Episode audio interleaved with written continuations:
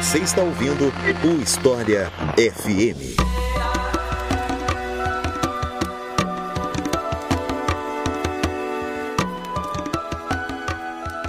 Astecas, uma das civilizações mais conhecidas e importantes do continente americano, que foi talvez o maior desafio para os colonizadores espanhóis, é o tema do episódio de hoje do História FM. Eu sou Iclis Rodrigues e para falar sobre esse assunto nós temos aqui hoje o professor Luiz Calil, a quem eu passo a palavra para se apresentar para vocês. Então, Luiz, seja muito bem-vindo. Fique à vontade para se apresentar para o pessoal. Bom, Iclis, é primeiro uma honra participar de um podcast que eu já acompanho há tanto tempo e só para me apresentar rapidamente, eu sou Luiz Calil, professor de História da América na Universidade Federal Rural do Rio de Janeiro, em Nova Iguaçu. Sou professor do programa de pós-graduação também da Rural do Rio de Janeiro e faço parte do podcast Hora Americana, que é um podcast só voltado para a história da América, principalmente a história da América e não a história do Brasil, né? pensando América Espanhola, América Inglesa e outras partes do continente. Mas é isso, um prazer. Então é isso, vamos conhecer um pouco mais sobre a civilização azteca depois que eu falar para vocês da nossa campanha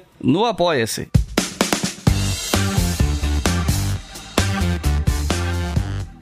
Afinal de contas, é essa campanha que financia o História FM. A gente está muito acostumado hoje em dia em consumir conteúdo na internet, em YouTube, podcast, site, rede social, enfim, sem pagar nada o que é muito bom, isso dá acesso a um monte de coisa pra gente, mas às vezes a gente esquece que quem produz conteúdo de graça também tem conta para pagar, né? Então, por isso que a gente tem essa campanha aqui no Apoia-se. Se você acha que é importante financiar um projeto educacional gratuito, que todo mundo pode ouvir, não apenas quem tem condições de pagar, você pode apoiar esse projeto em apoia.se barra a partir de dois reais por mês e com cinco reais por mês você pode ouvir os episódios com antecedência. Mas pode ser qualquer valor a partir de dois reais via cartão ou boleto. E os nossos novos apoiadores e apoiadoras são Matheus Fernandes, Iveson Alves, Antônio dos Santos, Fábio Guimarães, Flávio Bastos, Pedro Bernardo, Ana Pádua, Júlio Ferreira, Cleudivânia Silva, Fernando Viana, Vinícius Faco e Maurício Xavier. Muito obrigado, pessoal. Como eu disse, são vocês que financiam esse projeto e se vocês que estão ouvindo querem apoiar também, é só acessar apoia.se barra Se não puder apoiar mensalmente, também dá para mandar um pix com a chave leituraobrigahistoria.gmail.com.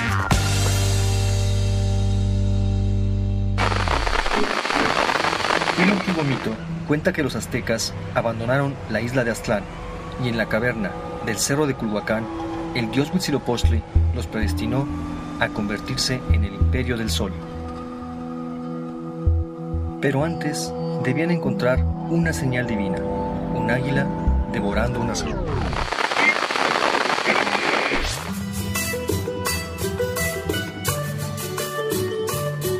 A civilização azteca é uma das mais conhecidas quando a gente estuda né, os povos do continente americano antes da chegada dos dos espanhóis e portugueses e outros países europeus, né? E apesar de a gente conhecer bastante como é que foi esse encontro, né? Se estuda muito essa coisa da, da conquista do continente americano. Nesse episódio eu queria focar um pouco mais no, nos astecas em si, né? A gente pensar um pouco mais o, esse povo a partir deles mesmos. Apesar de que muitas fontes são do período colonial, né? Mas enfim. A civilização asteca ela não foi a primeira a viver nessa região que a gente chama de Mesoamérica, né? Então eu queria perguntar se você podia fazer um panorama explicando quais eram os povos que viviam nessa região e como é que se deu o contato entre esses povos né, nesse período. Claro, acho que antes só vale a pena fazer uma espécie de ressalva para as perguntas depois, em seguida, terem alguns pontos em comum para a gente poder estabelecer ligações e ter um pouquinho mais da noção da história desses povos e desses conceitos. Então, você está falando de astecas e de Mesoamérica, povo e uma região. Só que esses dois termos, eles não existiam no período e eles têm uma história muito posterior e que eu acho que vale a pena a gente citar, pelo menos, para que a gente perceba como tem uma série de conceitos, uma série de uh, adaptações e leituras que vão sendo criadas posteriormente e que acabam influenciando na forma como a gente vê esses povos. Quando a gente vai falar de Azteca, por exemplo, não tinha essa palavra e ninguém se autodenominava ou denominava um outro povo como Azteca no período pré-colombiano e mesmo os espanhóis não usam esse termo. O termo que geralmente era utilizado era o de Mexica, que eram os habitantes da cidade de México Tenochtitlan, que era a principal cidade do que a gente chama hoje de Império Azteca. Esse termo Azteca, ele só vai surgir no século XIX, que é uma referência a um mito de fundação desse povo, que a gente vai voltar a falar sobre sobre ele nas próximas respostas, mas é a ideia de que esse povo teria como origem uma cidade mítica ao norte, numa região ali que seria Estados Unidos ou o norte do México, e eles teriam migrado em direção ao sul até chegar na região da cidade que eles fundaram, a cidade de México Tenochtitlan. E essa esse local inicial, esse ponto de partida mítico, se chamaria Aztlán. Então, Azteca seria o povo que saiu de Aztlán. Quando a gente vai ler na internet, em verbetes ou em vídeos, podcasts, esse termo ele acaba meio que sendo associado a outros dois, que é o de Mexica, que era o termo usado já no período, e um outro termo que é o de Naua. Muitas vezes Azteca, Naua e Mexica acabam sendo vistos como a mesma coisa e o mesmo povo. E não são, porque Naua, por exemplo, é um conceito ligado a uma língua,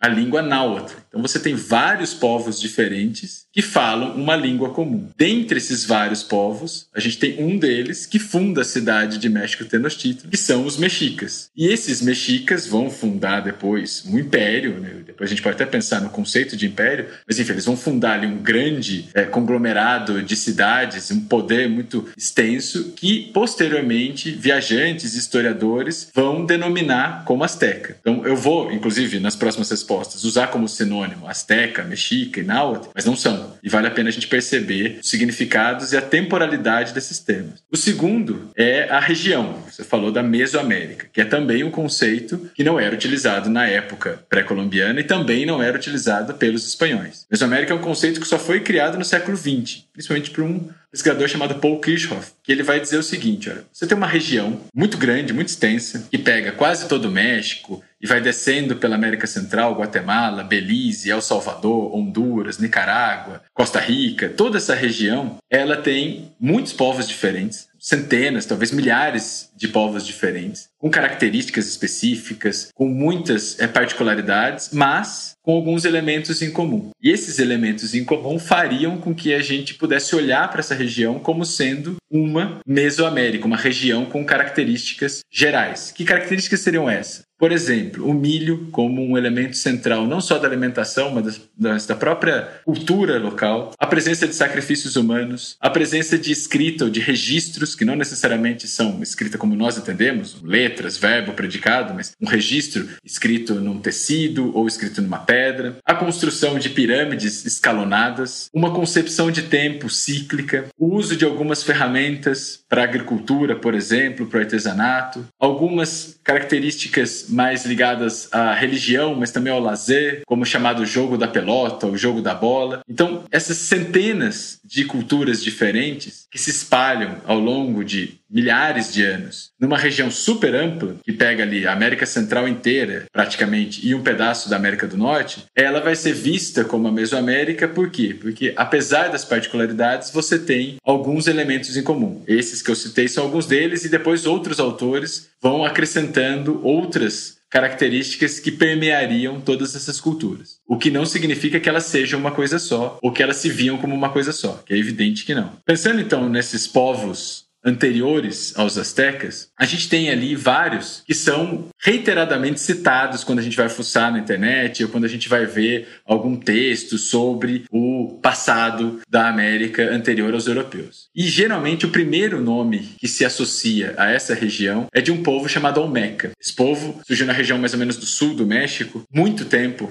antes dos astecas. Você já tem registros olmecas 1500 anos antes de Cristo. E ele é, na verdade, visto como uma espécie de ponto de partida para as culturas posteriores na região. É um conceito bem problemático, vou falar sobre isso de novo daqui a pouco. Mas quando a gente estava falando sobre o conceito de Mesoamérica, eu mostrei aqueles itens que comporiam a, as características da Mesoamérica, boa parte deles são colocados como tendo o ponto de partida dos Olmecas. Então, os Olmecas teriam sido um dos pioneiros nos registros escritos, um dos pioneiros na construção em pirâmides, um dos pioneiros na vida urbana, de uma forma de poder mais centralizado. Então, eles acabariam sendo uma espécie de cultura matriz, que é um termo às vezes usado para falar sobre a região, ou uma espécie de berço ou semente da civilização mesoamericana, ainda que isso seja bem problemático. Esse povo ele acaba é, tendo ali uma longa trajetória, mas mesmo antes da era cristã, ele acaba se fragmentando e, entre aspas, desaparecendo. E aí você tem um enorme hiato, sem muitas referências, até que se fala de um outro povo, que é o povo em torno da cidade de Teotihuacan, que é uma cidade que, se vocês digitarem no Wikipedia, com certeza vai aparecer a imagem de uma praça central com pirâmides, principalmente duas, a pirâmide do Sol e a pirâmide da Lua. E ela é uma cidade que alcançou um enorme poder e influência em toda a região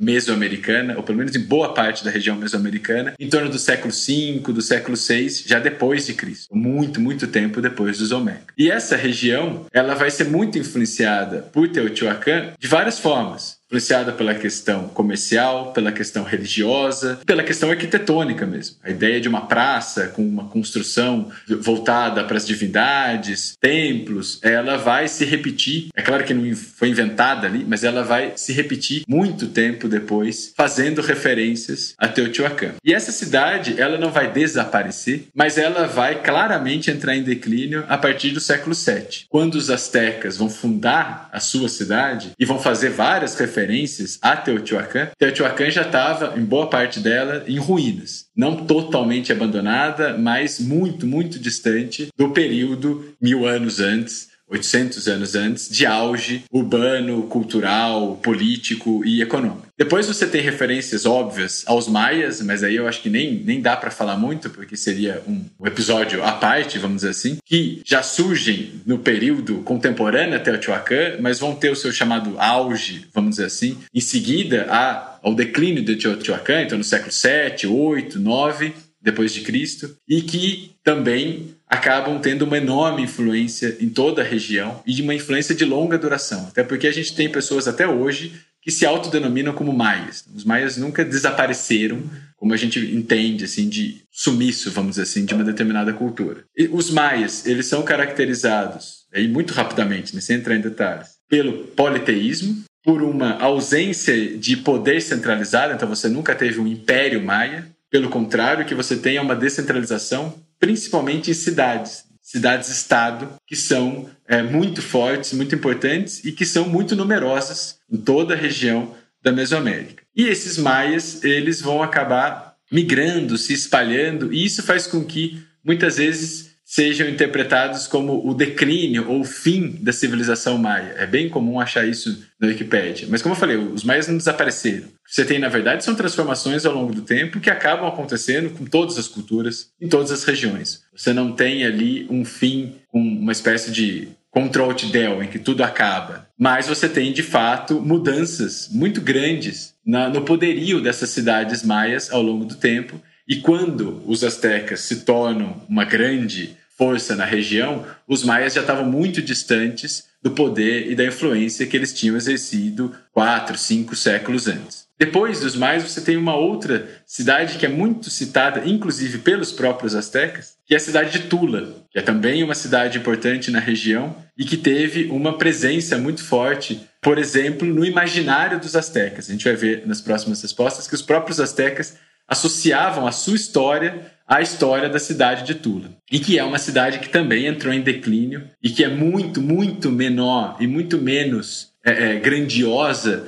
do que os astecas, nas suas lendas, nas suas histórias, faziam referência ou imaginavam ser. Mas enfim, eu acho que não vale a pena a gente ficar estendendo essa lista, porque eu acho que o mais interessante é a gente pensar por que, que a gente faz essa lista. Quando a gente vai atrás de referências na internet, essa sequência ela acaba sendo muito repetida, porque ela é muito confortável. Ela passa uma ideia de como se fosse uma espécie de corrida é, de revezamento, de bastão. Então você tem os Olmecas que passam o bastão para uma outra cultura, que passam o bastão para outra, para outra, até finalmente chegar nos astecas. Essa lógica ela acaba meio que simplificando, sistematizando uma longa trajetória de uma região imensa com uma pluralidade muito, muito, muito maior do que esses exemplos que eu estou citando aqui. Mais do que ficar pensando nessa sequência de povos, é pensar por que, que a gente está falando nessa sequência de povos. E a gente faz isso porque a gente remete a alguns conceitos que estão muito distantes das culturas mesoamericanas. Estão muito ligados ao mundo europeu ou ao Ocidente, que é a ideia de você privilegiar grandes centros urbanos, a ideia de associar esses povos como uma espécie de civilização local, então ela vai se desenvolvendo ao longo do tempo e vai se deslocando ao longo do tempo, que é algo muito recorrente também na forma de se pensar a história europeia ou a história do velho mundo, e ela acaba por isso deixando muita coisa de lado. Então quando a gente pensa nessa sequência de povos, a gente acaba esvaziando a própria pluralidade local. Porque todos esses povos, eles não viviam isoladamente. Pelo contrário, se a gente voltar lá para o primeiro que eu citei, os Olmecas, eles têm uma profunda rede de contatos com outras culturas, de comércio, de trocas, de influências. Então, quando a gente fala dos Olmecas, a gente está eliminando toda essa pluralidade. Depois, quando a gente vai pular direto dos Olmecas para um outro povo mil anos depois, a gente está praticamente apagando um milênio de história da região como se ele fosse simplesmente uma espécie de período de espera até um renascimento civilizacional numa outra cidade, numa outra cultura ali na região.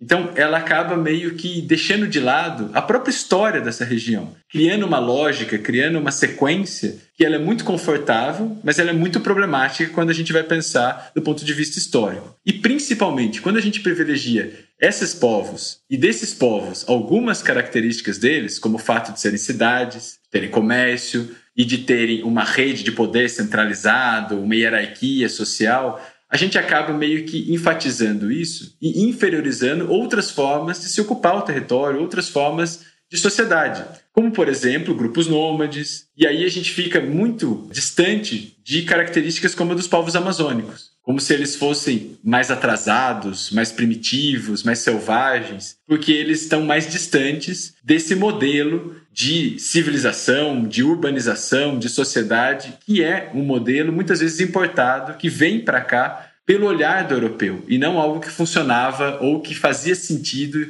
especificamente para essas culturas aqui na região mesoamericana. Por mais que existisse uma relação cultural e histórica entre esses povos, né, em algum momento os astecas eles se sobressaem e conseguem organizar a, uma, não sei se eu posso chamar de identidade política, mas enfim. Tem um livro do Jorge Luiz Ferreira chamado Incas e Astecas, Culturas Pré-Colombianas, em que ele fala de uma tríplice aliança como uma das etapas de formação do que hoje a gente chama de Império Azteca. Você pode explicar pra gente o que, é que foi essa aliança e como é que foi a fundação de Tenochtitlan? Bom, claro, primeiro eu vou falar é, da longa trajetória dos astecas até a fundação da cidade, depois eu falo um pouco sobre essa tríplice aliança, porque eu acho que faz um pouco mais sentido até do ponto de vista cronológico. Para a gente entender como que essa cidade, a cidade de México Tenochtitlan, foi fundada, e aí eu estou falando sempre México Tenochtitlan, porque ela não é exatamente a cidade do México. São duas cidades que estão na mesma região, no mesmo lugar, inclusive. Mas México Tenochtitlan é uma cidade pré-colombiana que vai ser destruída, conquistada pelos europeus, que vão construir uma cidade em cima, que é a cidade do México. Então, não é exatamente a mesma coisa, por isso que eu faço essa diferenciação. Né? Então, para a gente pensar na, como essa cidade foi fundada, acho que vale a pena a gente voltar na resposta anterior e pensar no próprio nome Azteca. Comentei que o, os astecas seriam um termo que fazia referência a uma migração mítica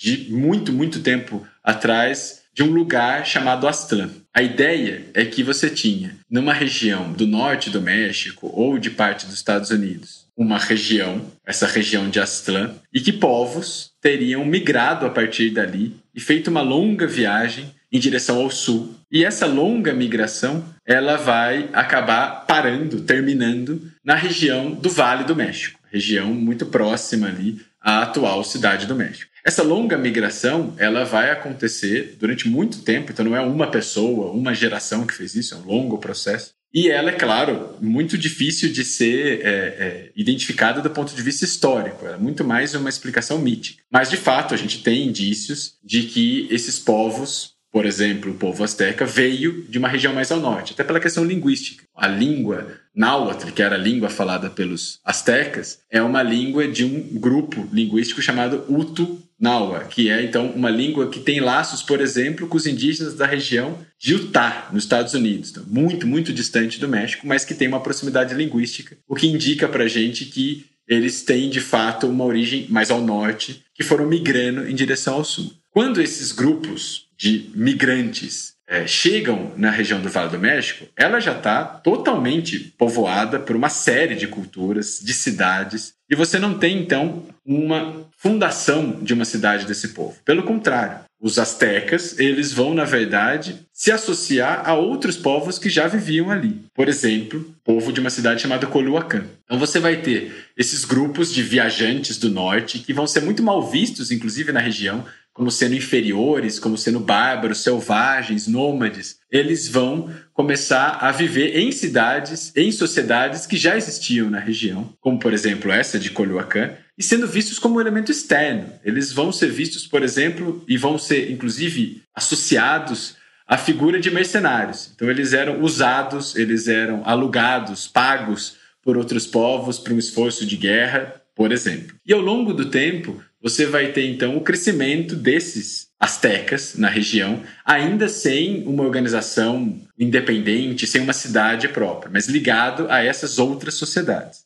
E você tem uma série de mitos que foram criados e estimulados pelos próprios astecas, dizendo que ao longo desse tempo em que eles estavam subordinados a outras culturas, eles tiveram ensaios, tentativas de independência, de autonomia, e que acabaram sendo frustradas, acabaram sendo sufocadas. Mas você tem, ao longo do tempo, então, por algum motivo, um, vamos dizer assim, uma ruptura e uma continuação dessa migração por parte dos astecas, que vai agora se dar dentro do Vale do México e que para em cima de um lago. Você tem um lago na região chamado Lago de Texcoco. E esse lago tem uma série de áreas alagadas, algumas regiões de terra, outras regiões é, é, que alagam algumas vezes por ano, mas é uma região que não despertava muito interesse dos outros povos locais, porque ela era de difícil acesso e difícil também de se desenvolver ali agricultura ou uma cidade. Mas é nessa região que os astecas vão fundar a sua cidade, a cidade de México Tenochtitlan, que é uma cidade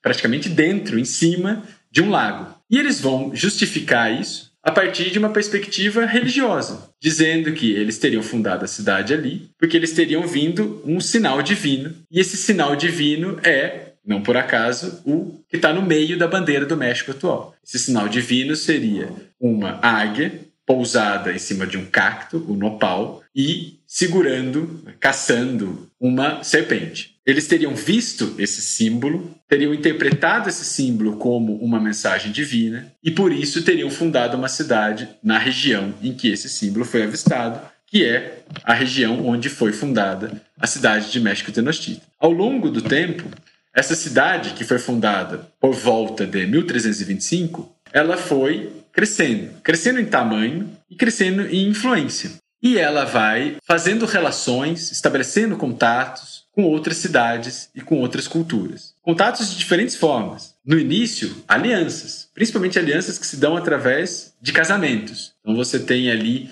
nobres astecas que vão casar seus filhos ou suas filhas com nobres de cidades vizinhas. Você também tem o contato através do comércio, através de trocas culturais. Mas ao longo do tempo, essa cidade vai crescendo e ela começa a, a invadir e a incorporar, a tributar cidades vizinhas. Então você tem uma cidade que surge muito pequena, numa região inóspita, uma região de pouco interesse por parte das outras culturas locais, mas que vai ganhando tamanho, vai ganhando corpo e vai é, estabelecendo laços e depois vai dominando e vai tributando, conquistando outras cidades. Só que ela está numa região com várias outras cidades importantes. E a ideia é, e a própria limitação é que não é impossível você simplesmente ir dominando, conquistando todas de forma uniforme. Então você tem alianças também. E a principal aliança que os astecas vão fazer vai ser uma aliança com duas outras cidades da região, a cidade de Texcoco e a cidade de Tlacopan,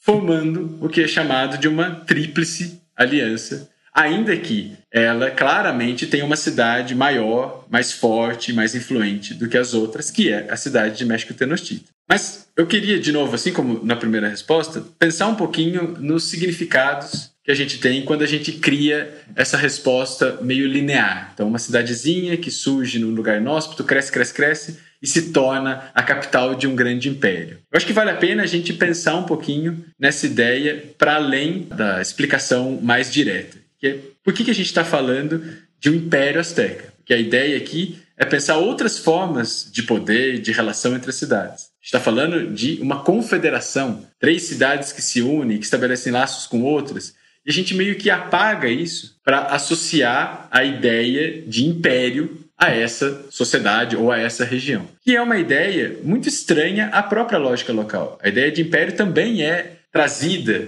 ela é importada pelos europeus. Então, quando a gente pensa em Império Azteca, é muito, tem, é, é muito forte, a tendência que a gente tem é pensar num modelo de império que está associado a estereótipos europeus. A ideia de um império absoluto, a ideia de um império homogêneo, a ideia de um império que se relaciona apenas através da força. E isso, quando a gente importa para a América, quando a gente traduz isso para a lógica da região do México, da Mesoamérica, a gente acaba perdendo muito da história local, da complexidade das culturas locais. Então, a gente fala sobre o Império Azteca, eu vou falar aqui, o próprio tema do podcast é esse, mas eu acho que vale a pena a gente pensar que a trajetória da região, ela é muito particular e ela tem uma série de características que não são exatamente o modelo de império que a gente tem. Até porque o modelo de império que a gente tem é muito complicado até para a gente pensar os impérios europeus. Hoje em dia a historiografia vem questionando muito a lógica de um império homogêneo e absoluto, seja para falar da Espanha, seja para falar da Inglaterra. Então a gente tem que pensar esses termos sempre com a ideia de que a gente está tentando adaptar um conceito externo a uma localidade particular na América. É sempre uma lógica que não é exatamente a da região, mas é uma lógica de outro lugar que a gente está tentando encaixar ali. E aí às vezes fica parecendo tentar encaixar um quadrado num círculo. Você tem que forçar você tem que esquecer, você tem que apagar algumas coisas para que esse conceito funcione numa região, numa cultura, numa lógica diferente. Então, para terminar, quando a gente está pensando nessa região, a gente pode até falar de império, desde que a gente se atente para as particularidades, para perceber que os astecas ou os mexicas ou essa confederação que surgiu na região, ela é muito particular, ela é muito específica, ela não é simplesmente um império e ponto final.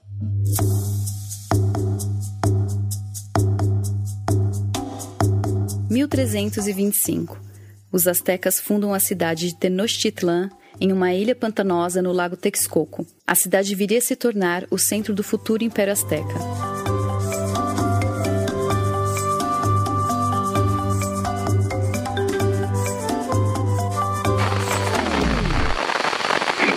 Uma vez que a cidade de Tenochtitlan foi fundada, o governo começou a administrar essa cidade. Talvez o governante asteca mais conhecido seja o Montezuma II, que foi o imperador asteca que estava no poder quando os espanhóis chegaram, né? Mas até chegar nele, como é que foi a eleição do primeiro líder azteca? Como é que se dava a sucessão imperial a partir dali e tal? E é possível saber quais foram os feitos mais importantes desses líderes antes do Montezuma II? Para a gente pensar, então, nessa questão do, dos líderes locais, eu acho que primeiro vale a pena a gente pensar nas dificuldades que a gente tem em estabelecer essa linhagem, principalmente quando a gente vai falar de períodos muito anteriores a chegada dos europeus. Porque a gente tem ali muitas vezes uma imprecisão e outras formas de se contar o tempo. Então, quando a gente fala do ano tal ao ano tal, muitas vezes são aproximações, às vezes alguma referência a determinado personagem histórico se mistura com personagens míticos. Você tem também referências a pessoas que em algumas fontes são associadas a uma divindade, em outras fontes são associadas a um ser humano, outras fontes são associadas às duas coisas ao mesmo tempo.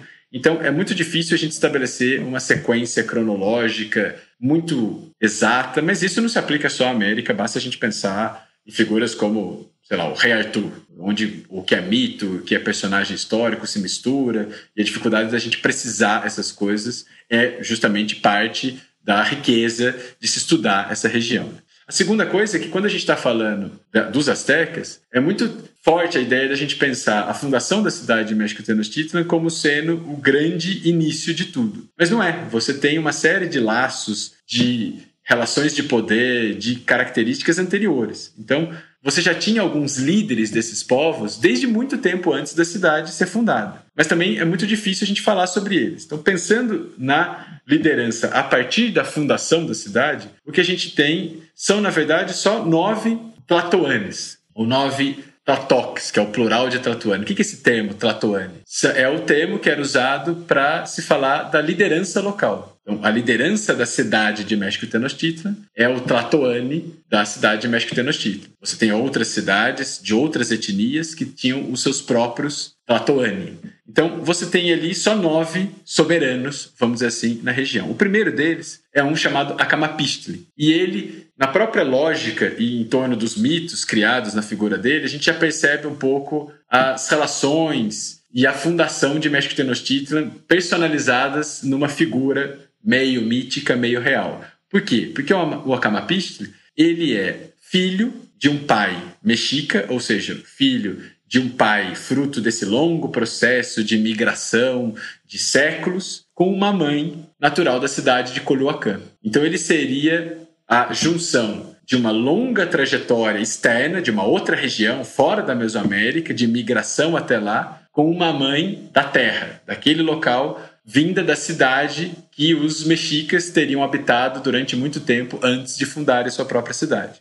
E a, as referências a esse líder, a esse Akamapistli, é de que ele teria, na verdade, tido todo um trabalho de costurar acordos com as cidades importantes da região, principalmente a cidade de Coloacan, que acaba admitindo uma autonomia para a cidade de México Tenochtitlan, porque teria laços, inclusive laços sanguíneos, com o líder dessa cidade. Depois do Camapistli, você vai ter outros é, é, soberanos que vão se sucedendo, e essas sucessões elas nunca são automáticas e pacíficas, por quê? Porque você não tem ali na região a ideia de uma sucessão por primogenitura. Então, o filho mais velho vai herdar o trono. Isso não existe. O que você tem, na verdade, é uma situação muito mais complexa, porque o Tlatoani, o soberano, ele tinha muitos filhos, em alguns casos dezenas, em alguns casos mais de uma centena de filhos, e filhos com mulheres diferentes, e principalmente filhos de mulheres de linhagens nobres e de cidades diferentes. Então, quando esse soberano morre, você tem vários desses filhos que vão tentar subir ao poder e eles têm apoios diferentes, sejam apoios internos da cidade, sejam apoios de outras cidades, sejam apoios de parcelas de outras cidades que têm interesses porque tem um parente ali. Então você sempre tem uma espécie de ruído, de negociação, e em alguns casos você tem violência mesmo na sucessão de um soberano para o outro. Acho que não vale a pena a gente falar aqui os nove e falar sobre o ano em que eles subiram ao poder o ano em que eles saíram ao poder, até porque em alguns casos a gente está falando de aproximações, mas eu acho que vale a pena destacar alguns deles. Não vale a pena, por exemplo, destacar o quarto soberano da região de México Tenochtitlan, que é o Itzcoatl, porque foi ele que acabou meio que estabelecendo, costurando o que a gente conheceu como a Tríplice Aliança. Ele vai estreitar os laços, e aí, de novo, através de casamentos, através de alianças comerciais, através de laços políticos, com Texcoco e com Tlacopan, meio que formulando essa Tríplice Aliança, isso ainda no começo do século XV. Então você tem ali por volta de 1420, 1430, a formação dessa a Tríplice Aliança que vai perdurar por mais ou menos um século. Depois você tem o sexto soberano, que eu acho que também vale a pena destacar um pouco, que é o Achayacatl. Ele vai governar no final do século XV, por volta ali de 1469 até 1480, 81. E ele é interessante para a gente pensar porque ele reforça a ideia de uma pluralidade constante na história que escapa à lógica de um império homogêneo. Por quê? Porque no começo da fundação da cidade de México Tenochtitlan, você teve uma divisão interna. Alguns grupos locais de dentro daquela cidade saem e fundam uma outra cidade próxima a ela, que é a cidade de Tlatelolco. E essa outra cidade, ela compartilha com o México Tenochtitlan muitas coisas, a língua, as crenças, a própria região, porque é muito próximo nessa região alagada do, do lago de Texcoco, só que ela tem também as suas particularidades. E Tlatelolco vai se tornar um enorme centro comercial. A gente vai ver mais para frente que o comércio era muito importante para a região. E Tlatelolco se torna um dos maiores mercados de toda a região ali da Mesoamérica. Isso faz com que ela se torne uma cidade muito importante.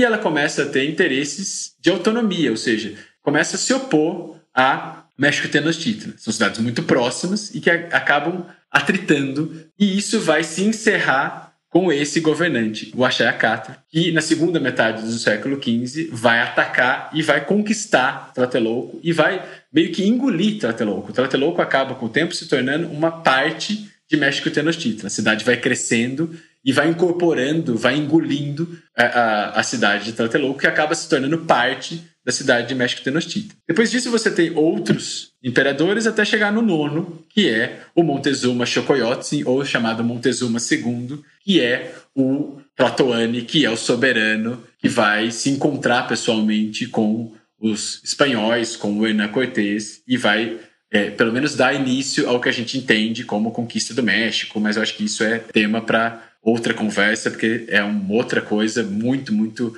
extensa e muito particular. Mas enfim, pensando nesses soberanos ao longo do tempo, nesses principais nove soberanos, o que a gente percebe? A gente percebe que a gente tem um processo crescente de vitórias militares. Então você tem desde o início acordos, invasões, ataques, mas ao longo do tempo, esse perfil militar de invasão e de controle sobre outros povos, ele vai predominando e você vai tendo um crescimento do domínio asteca sobre outras cidades, mas isso não é a única forma de se lidar com outros povos, porque você tem ao mesmo tempo alianças, você tem ao mesmo tempo acordos, você tem ao mesmo tempo casamentos que selam pactos de coexistência. Então, o que a gente tem, na verdade, é um processo de crescimento muito rápido. O que a gente chama de Império Azteca durou cerca de 200 anos, mas, ao mesmo tempo, marcado pelas particularidades, por uma pluralidade de se lidar com as cidades se lidar com outras etnias, com outras culturas, com outros povos. Então não é simplesmente uma cidade que vai engolindo todas as outras, dominando e impondo a sua vontade, a sua cultura. Pelo contrário, você tem diferentes formas de se lidar, você tem diferentes formas de se relacionar com essas culturas e essas diferentes formas elas vão mudando ao longo do tempo. Então, algumas cidades que são aliadas acabam se tornando inimigas, algumas cidades acabam sendo invadidas, depois estabelecem alianças. Por isso é sempre importante a gente pensar na ideia de império com aspas, que é o que eu já vinha falando nas respostas anteriores. Um dos elementos que ajudam a compreender é, as sociedades antigas é analisar a relação dessas sociedades com o sagrado, né? Ou seja, como elas se relacionam com o divino. E existe todo um estigma com as religiões dos povos antigos que a gente vai chamar aqui de mitologia azteca, né? E normalmente essa ideia de tratar como mitologia acaba às vezes tirando o foco do fato de que o que a gente chama de mitologia para esses povos é uma religião, né? O Joseph Campbell ele já falava que mitologia é a religião dos outros, né? Então eu queria pedir para você explicar como é que era a religião praticada pelos astecas e de que forma essas crenças influenciam na vida cotidiana do império e, inclusive, se for possível, comentar também algumas polêmicas em torno disso, né? Porque algumas práticas dos astecas relacionadas à religião eram bastante violentas, né? E isso gera muito debate em rede social até hoje, né? Vou fazer agora uma espécie de disclaimer que se repetiu nas respostas anteriores. Né? Então, sempre estou começando as respostas fazendo algumas ressalvas. Eu acho que aqui vale a pena mais uma vez. Por quê? Porque a gente sempre está pensando essas culturas a partir de conceitos externos, a partir de lógicas importadas. Então você tem aqui uma série de, de relações que um olhar externo projeta a ideia de religião. Então, isso se dá muito pelos padres que vêm para a América com os europeus, né, com, os, com os espanhóis, com os portugueses, e que tentam encontrar a religião dos indígenas. E com isso eles estão usando modelos cristãos, modelos que eles trazem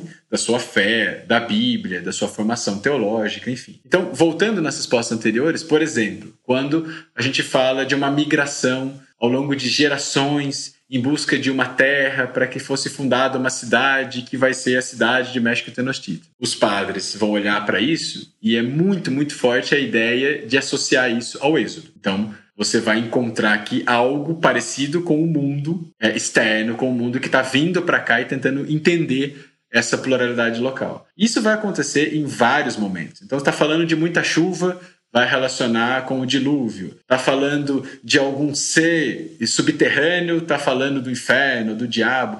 E essas concepções, elas não existiam aqui na América. Você não tinha ideia de diabo, de pecado, de cruz, de Jesus aqui na América. E você não tem, inclusive, segundo alguns autores, a própria ideia de religião. Então, o professor da USP, por exemplo, Eduardo Natalino dos Santos, ele fala que é muito difícil a gente olhar para essas crenças locais a partir da lógica de que seria uma religião. Porque a ideia de religião está muito marcada com o que a gente entende por religião no mundo europeu, no Ocidente, enfim. Então ele vai falar, por exemplo, que o que existe aqui são tradições de pensamento, porque seriam diferentes de religião. Ele chega a dar até alguns exemplos, por exemplo, a ideia de que no nosso mundo, religião e ciência, elas seriam coisas diferentes. Você tem duas explicações diferentes, por exemplo, para a origem do mundo. Uma explicação científica a partir do Big Bang, a partir da evolução, e uma explicação religiosa a partir de Adão e Eva, do Gênesis. E elas não teriam um diálogo muito estreito, elas funcionariam em lógicas separadas, lógicas quase que autônomas. E ele vai dizer: isso no caso da América não existe. Você não tem uma explicação que a gente poderia associar como mais científica e outra mais religiosa, uma forma de pensamento mais científica, outra mais religiosa. Você tem uma única forma de pensamento. Por isso que ele vai trabalhar com essa ideia de tradição de pensamento. E essa tradição de pensamento, ela escapa um pouco do que a gente entende por religião. Por exemplo, você tem aqui claramente algumas características comuns aos diferentes povos mesoamericanos. Está presente em astecas, está presente em várias outras cidades contemporâneas aos astecas e está presente em povos que eu citei anteriormente, como os maias, Teotihuacan, Tula, que é a ideia, por exemplo, de um politeísmo. Você tem muitas divindades e essas divindades elas acabam se transformando, elas acabam se adaptando ao longo do tempo. Então você tem, por exemplo, no caso dos astecas, eles vão associar a figura de, do seu povo, a sua história, a sua trajetória, a sua identidade a uma divindade específica, que é uma divindade chamada Huitzilopochtli, e vai meio que legitimar a sua posse, as suas ações a partir dessa divindade, que é uma divindade que teoricamente teria sido aquela que guiou e protegeu os astecas até a fundação da sua cidade, que teria enviado o sinal para que a cidade fosse fundada ali naquele lago. Então você tem uma associação a essa divindade com os astecas. Mas você tem uma série de outras divindades, como por exemplo Quetzalcoatl, que vão ser adorados em outras culturas ou em outras cidades. Por isso a ideia de um politeísmo, que muitas vezes vai ser comparado ao politeísmo grego. Então você tem ali várias divindades e as cidades-estado vão ter ali o seu Deus mais próximo. Mas não é exatamente assim. Além disso, você tem uma outra característica muito forte, pensando nessa tradição de pensamento, nessa religiosidade local, que é uma ideia de concepção cíclica de tempo. Quando falava que os maias tinham previsto o fim do mundo, isso não faz o menor sentido quando a gente vai pensar na concepção de tempo das culturas locais, que é uma concepção cíclica. A ideia de mundos que podem até ser destruídos, mas que não é o fim como o fim da visão linear de tempo cristã, judaico-cristã, que é uma ideia de fim final, vamos dizer assim, do apagamento de tudo. O que você tem, na verdade, nas culturas mesoamericanas é uma ideia de fim sempre associado a um recomeço. Então, por exemplo, voltando ao caso dos astecas,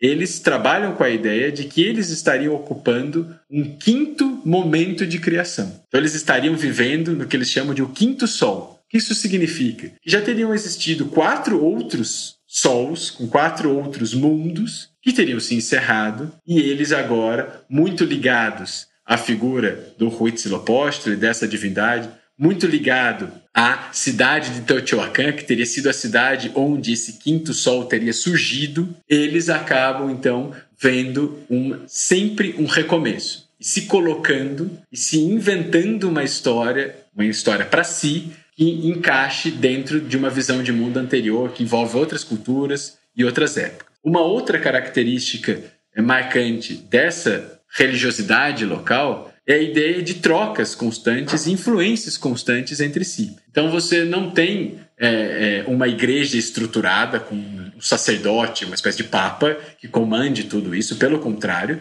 você não tem essa igreja como uma instituição, mas cada cultura, cada etnia, às vezes dentro das cidades, dentro dos povos, cada bairro, cada grupo familiar vai ter as suas particularidades, as suas crenças, as suas cerimônias, mas isso se dá em diálogo com outras cidades, com outras culturas. Por exemplo, tem uma cidade muito importante que é a cidade de Cholula, que é uma cidade que depois se um dia tiver um episódio sobre conquista do México, é uma cidade marcante para se entender esse processo de conquista do México, que teve um massacre gigantesco ali perpetrado pelos espanhóis. Essa cidade de Cholula, ela é um grande centro religioso. E esse centro religioso, ele não era ocupado, e as cerimônias que existiam ali não eram é, é, feitas apenas pelos habitantes dessa cidade. Pelo contrário, elas atraíam pessoas de outras etnias, de outras culturas, de outras cidades, para fazerem cerimônias ali, para participarem de é, algum evento ou alguma, é, é, alguma festa nessa região. Essa relação entre diferentes povos e uma mistura, inclusive uma mistura é, é, sanguínea mesmo entre esses povos é muito presente. Uma outra característica que você meio que citou já na pergunta é a questão dos sacrifícios. Os astecas faziam muitos sacrifícios humanos e não foram eles que inventaram isso. Pelo contrário, a gente tem uma série de referências a povos anteriores ao surgimento dos astecas que já faziam sacrifícios humanos. E esses sacrifícios humanos eles são variados. Eles eram tanto sacrifícios de prisioneiros de guerra, quanto sacrifícios de moradores da própria comunidade, sacrifícios de crianças, de mulheres. E você tinha também a ideia do auto-sacrifício, que não era exatamente você se matar, mas era você doar parte do seu sangue para divindades. Então, não é exatamente uma fonte asteca, é uma fonte de origem maia, mas é uma imagem que está no Museu Britânico muito é, interessante, que ela mostra uma rainha, vamos dizer, uma nobre indígena, diante de uma divindade e ela está segurando uma corda e essa corda está cheia de espinhos, espinhos de cactos. E ela está espetando o espinho na ponta da língua. A ideia é de dar um pouco do sangue dela para a divindade que estava diante dela. Então, isso é muito forte. A ideia do sacrifício como parte dessa religiosidade, que não é específica dos astecas, que é da região, e que trabalha com a lógica de que é preciso o sangue para se alimentar os deuses, que é preciso sangue para se manter esse mundo cíclico funcionando, para manter essa roda girando. E isso tem muito a ver com as próprias crenças locais e com a própria visão e história que os astecas criaram para si. Então, por exemplo, eu falei agora há pouco que os astecas se viam como habitando o quinto mundo, o quinto sol. E qual que é a história criada para explicar essa concepção de um quinto sol? Eles vão dizer que depois da destruição do quarto mundo, ou do quarto sol, teria ficado tudo em trevas. E aí os deuses, na cidade de Teotihuacan, eles teriam se reunido e teriam decidido criar mais uma vez os seres humanos e mais uma vez o sol e a lua. E essa criação desse novo mundo, ela teria acontecido através de sacrifícios. Então você teria duas divindades que teriam se jogado no fogo, teriam se auto-sacrificado, e uma dessas divindades teria dado origem ao Sol, ao quinto Sol, e a outra divindade que teria titubeado, que teria meio que é, é, ficado com medo e depois arrumado coragem e se jogado é, também, ela teria dado origem à lua. O que mostra uma outra característica marcante a religiosidades locais, que é essa perspectiva da dualidade, do sol e da lua, do mundo masculino e do mundo feminino, do quente e do frio, e que não são vistos como coisas que se anulam ou antagônicas. Pelo contrário, coisas que se complementam, coisas que se retroalimentam, que fazem parte de um todo e não como duas dois elementos separados. Mas enfim, para além dessas características, a gente vale a pena pensar em algumas coisas. Por exemplo, quando a gente vai ler relatos europeus, e isso vai perdurar até hoje em sites, em textos de internet, você tem uma religiosidade muito complexa, que às vezes nem pode ser vista como religiosidade, como eu falei agora há pouco, e que vai ser resumida a uma única característica, que é a ideia de que os astecas eram bárbaros que matavam, sacrificavam pessoas em nome de seus deuses. Existia isso? Sem dúvida. Como eu falei para vocês, a ideia de que o sacrifício humano era importante faz parte não só da cultura asteca, como de várias outras culturas da região. A gente consegue comprovar isso materialmente? Também, sem dúvida. Se vocês digitarem no, na internet, no Google, Tzompantli, vocês vão ver que eram espécies de paredes, muros, estantes, forradas de crânios que eram colocados ali após as pessoas serem sacrificadas, terem o seu coração retirado e depois a cabeça delas iria ser alocada nessas estantes, nesse Tzompantli, que ficava no centro da cidade de México Tenochtitlan. Então a gente tem, vamos dizer assim, é, é, material, comprovação histórica de que existia muito sacrifício humano na região e que esse sacrifício humano fazia parte de uma lógica muito mais ampla. Mas tudo isso é ignorado para uma única imagem, uma imagem muito forte, que é a ideia de que eles são bárbaros, violentos e matam pessoas em nome da fé. Curiosamente, essa imagem de que a barbárie estaria associada a eles matarem pessoas em nome da fé surge do olhar de padres e de conquistadores espanhóis que viviam numa Europa marcada pelas guerras religiosas, marcadas pela Inquisição, que nada mais é que um sacrifício humano em nome da fé. Você matar alguém numa fogueira sob acusação de bruxaria, você está matando o ser humano por uma questão religiosa. É evidente que são coisas muito diferentes. Um alto de fé matando alguém na fogueira e um sacrifício no alto de um templo asteca. Eu não estou querendo dizer que são a mesma coisa. Mas o que eu estou querendo dizer é que você simplifica e barbariza uma cultura a partir de um aspecto dela, trazendo um olhar externo que vai dizer que isso é um sinal de uma barbárie. E tudo o resto giraria em torno disso. Então isso faz com que muitas vezes, e é um processo que não começa agora, começa lá no século XVI, mas que se estende até hoje, muitas vezes, de olhar para a religiosidade asteca ou para a religiosidade mesoamericana a partir da ideia de que ela é inferior, de que ela é errada, de que ela é bárbara, de que ela é selvagem e principalmente de que falta algo a ela. Falta alguém para pôr ordem, falta alguém para explicar que aquilo não pode ser feito, falta alguém para acabar com esse politeísmo e apresentar uma única divindade, um monoteísmo. Então isso é muito forte já no século XVI, que não é por acaso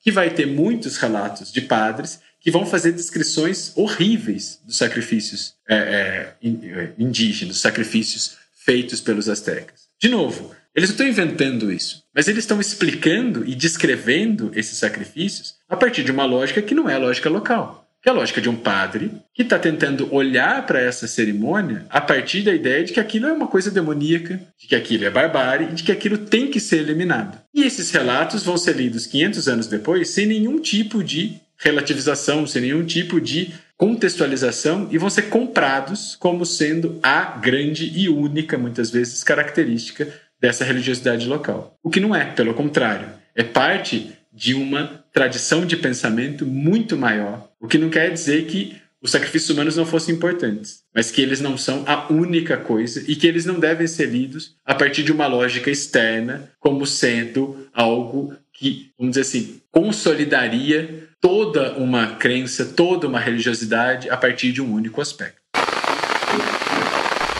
Y Moctezuma II lo presidía todo. Cuenta la leyenda que después de ver un cometa pasando por el cielo de Tenochtitlán, pasó el resto de la noche llorando. Pero en el culmen de su obsesión por lo sobrenatural, una amenaza muy real se aproximaba por mar.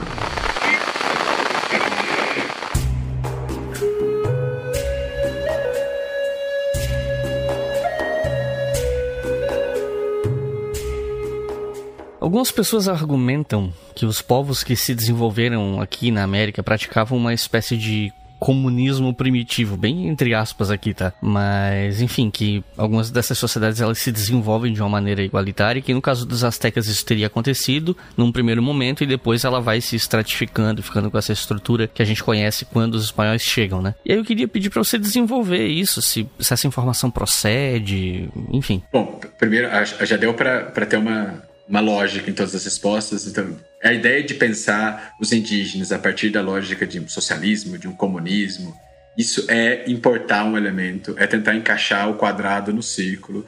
Isso é muito complicado, é, tem muito de projeção, de idealização.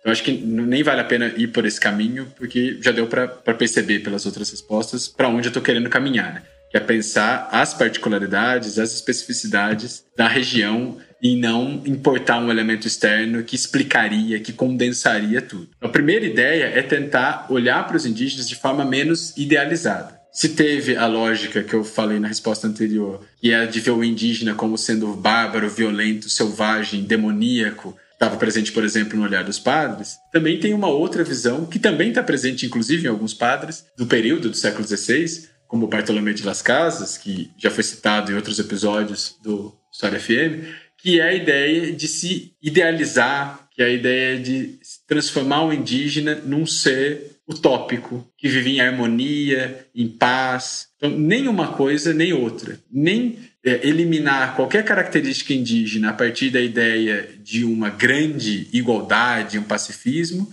nem fazer a mesma coisa no sentido oposto de uma violência, de uma barbárie infinita. Pensar os indígenas a partir da sua historicidade. E se a gente vai pensar essas organizações sociais a partir da sua historicidade, a gente precisa perceber que a gente tem ali algumas características muito fortes e que muitas vezes são muito anteriores à própria formação do Império Azteca. Por exemplo, você tem os chamados calpules. O que, que são esses calpules? São grupos familiares, né, mal traduzindo, a gente poderia chamar de clãs, grupos ali de algumas dezenas, algumas centenas de pessoas que têm laços étnicos, laços sanguíneos entre si e que tem um chefe, um líder e essa forma de organização social, ela existe milhares de anos antes do surgimento dos astecas. Esses calpules, então, eles vão ocupar toda a região da Mesoamérica e já estão presentes quando a gente vai falar de Teotihuacan, já estão presentes quando a gente vai falar dos Olmecas, já estão presentes quando a gente vai falar de outras cidades, como eu tinha citado no começo da nossa conversa. E esses calpules, então, eles não vão desaparecer quando você tem o surgimento dos impérios, das civilizações. Pelo contrário, eles continuam existindo. Inclusive, eles continuam existindo depois que esses impérios acabam. Os calpules, eles continuam sendo importantes, por exemplo, durante a colonização. Os espanhóis vão continuar é, é, lidando com essas organizações, com essas comunidades locais. Mas o que vai acontecendo? Ao longo do tempo, você vai tendo a formação de cidades, cidades cada vez maiores. Por exemplo, Teotihuacan, na época em que ela estava no seu auge, era uma das maiores cidades do mundo. Séculos depois, México Tenochtitlan, como estava no seu auge, era uma das maiores cidades do mundo. Então você vai ter ali na região da Mesoamérica enormes centros urbanos, que são chamados de Altepet, ou plural, né, Altepeme. O que, que são esses Altepeme?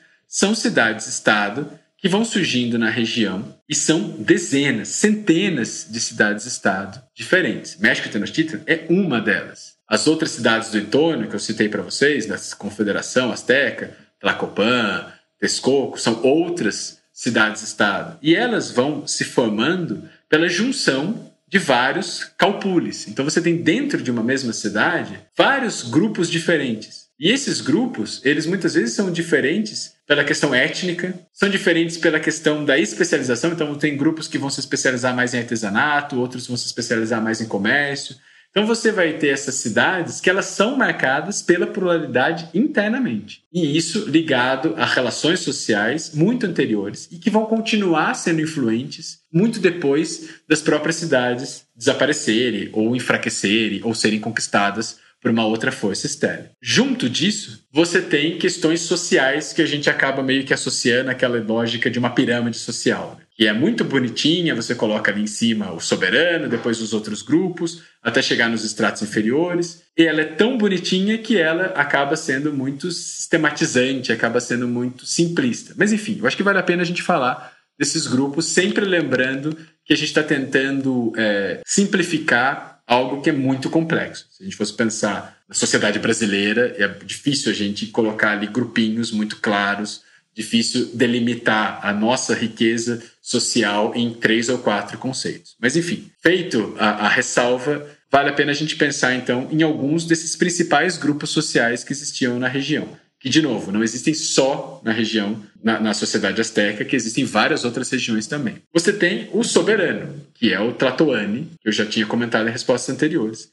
Esse soberano, ele invariavelmente vem da nobreza. A nobreza era chamada de pipiutim. Esses nobres, eles eram formados por grupos que tinham uma série de relações internas. Então, geralmente casamentos endogâmicos ou casamentos com nobrezas vizinhas de uma outra cidade. E essa nobreza, ela acaba sendo muito importante para a administração das cidades. Tão importante quando os espanhóis vão conquistar a região, eles vão continuar tratando esses nobres indígenas como nobres. Vão dar mercês, vão dar títulos, vão dar uma série de favores para eles, porque eles reconhecem a autoridade, o poder simbólico que eles exercem dentro dessas comunidades. Para além da nobreza, você tinha o chamado povo comum, as pessoas que formavam aquela população, que eram chamadas, na língua náhuatl, na língua falada na época, de Macerhualtin. Quem são esses Macerhualtin?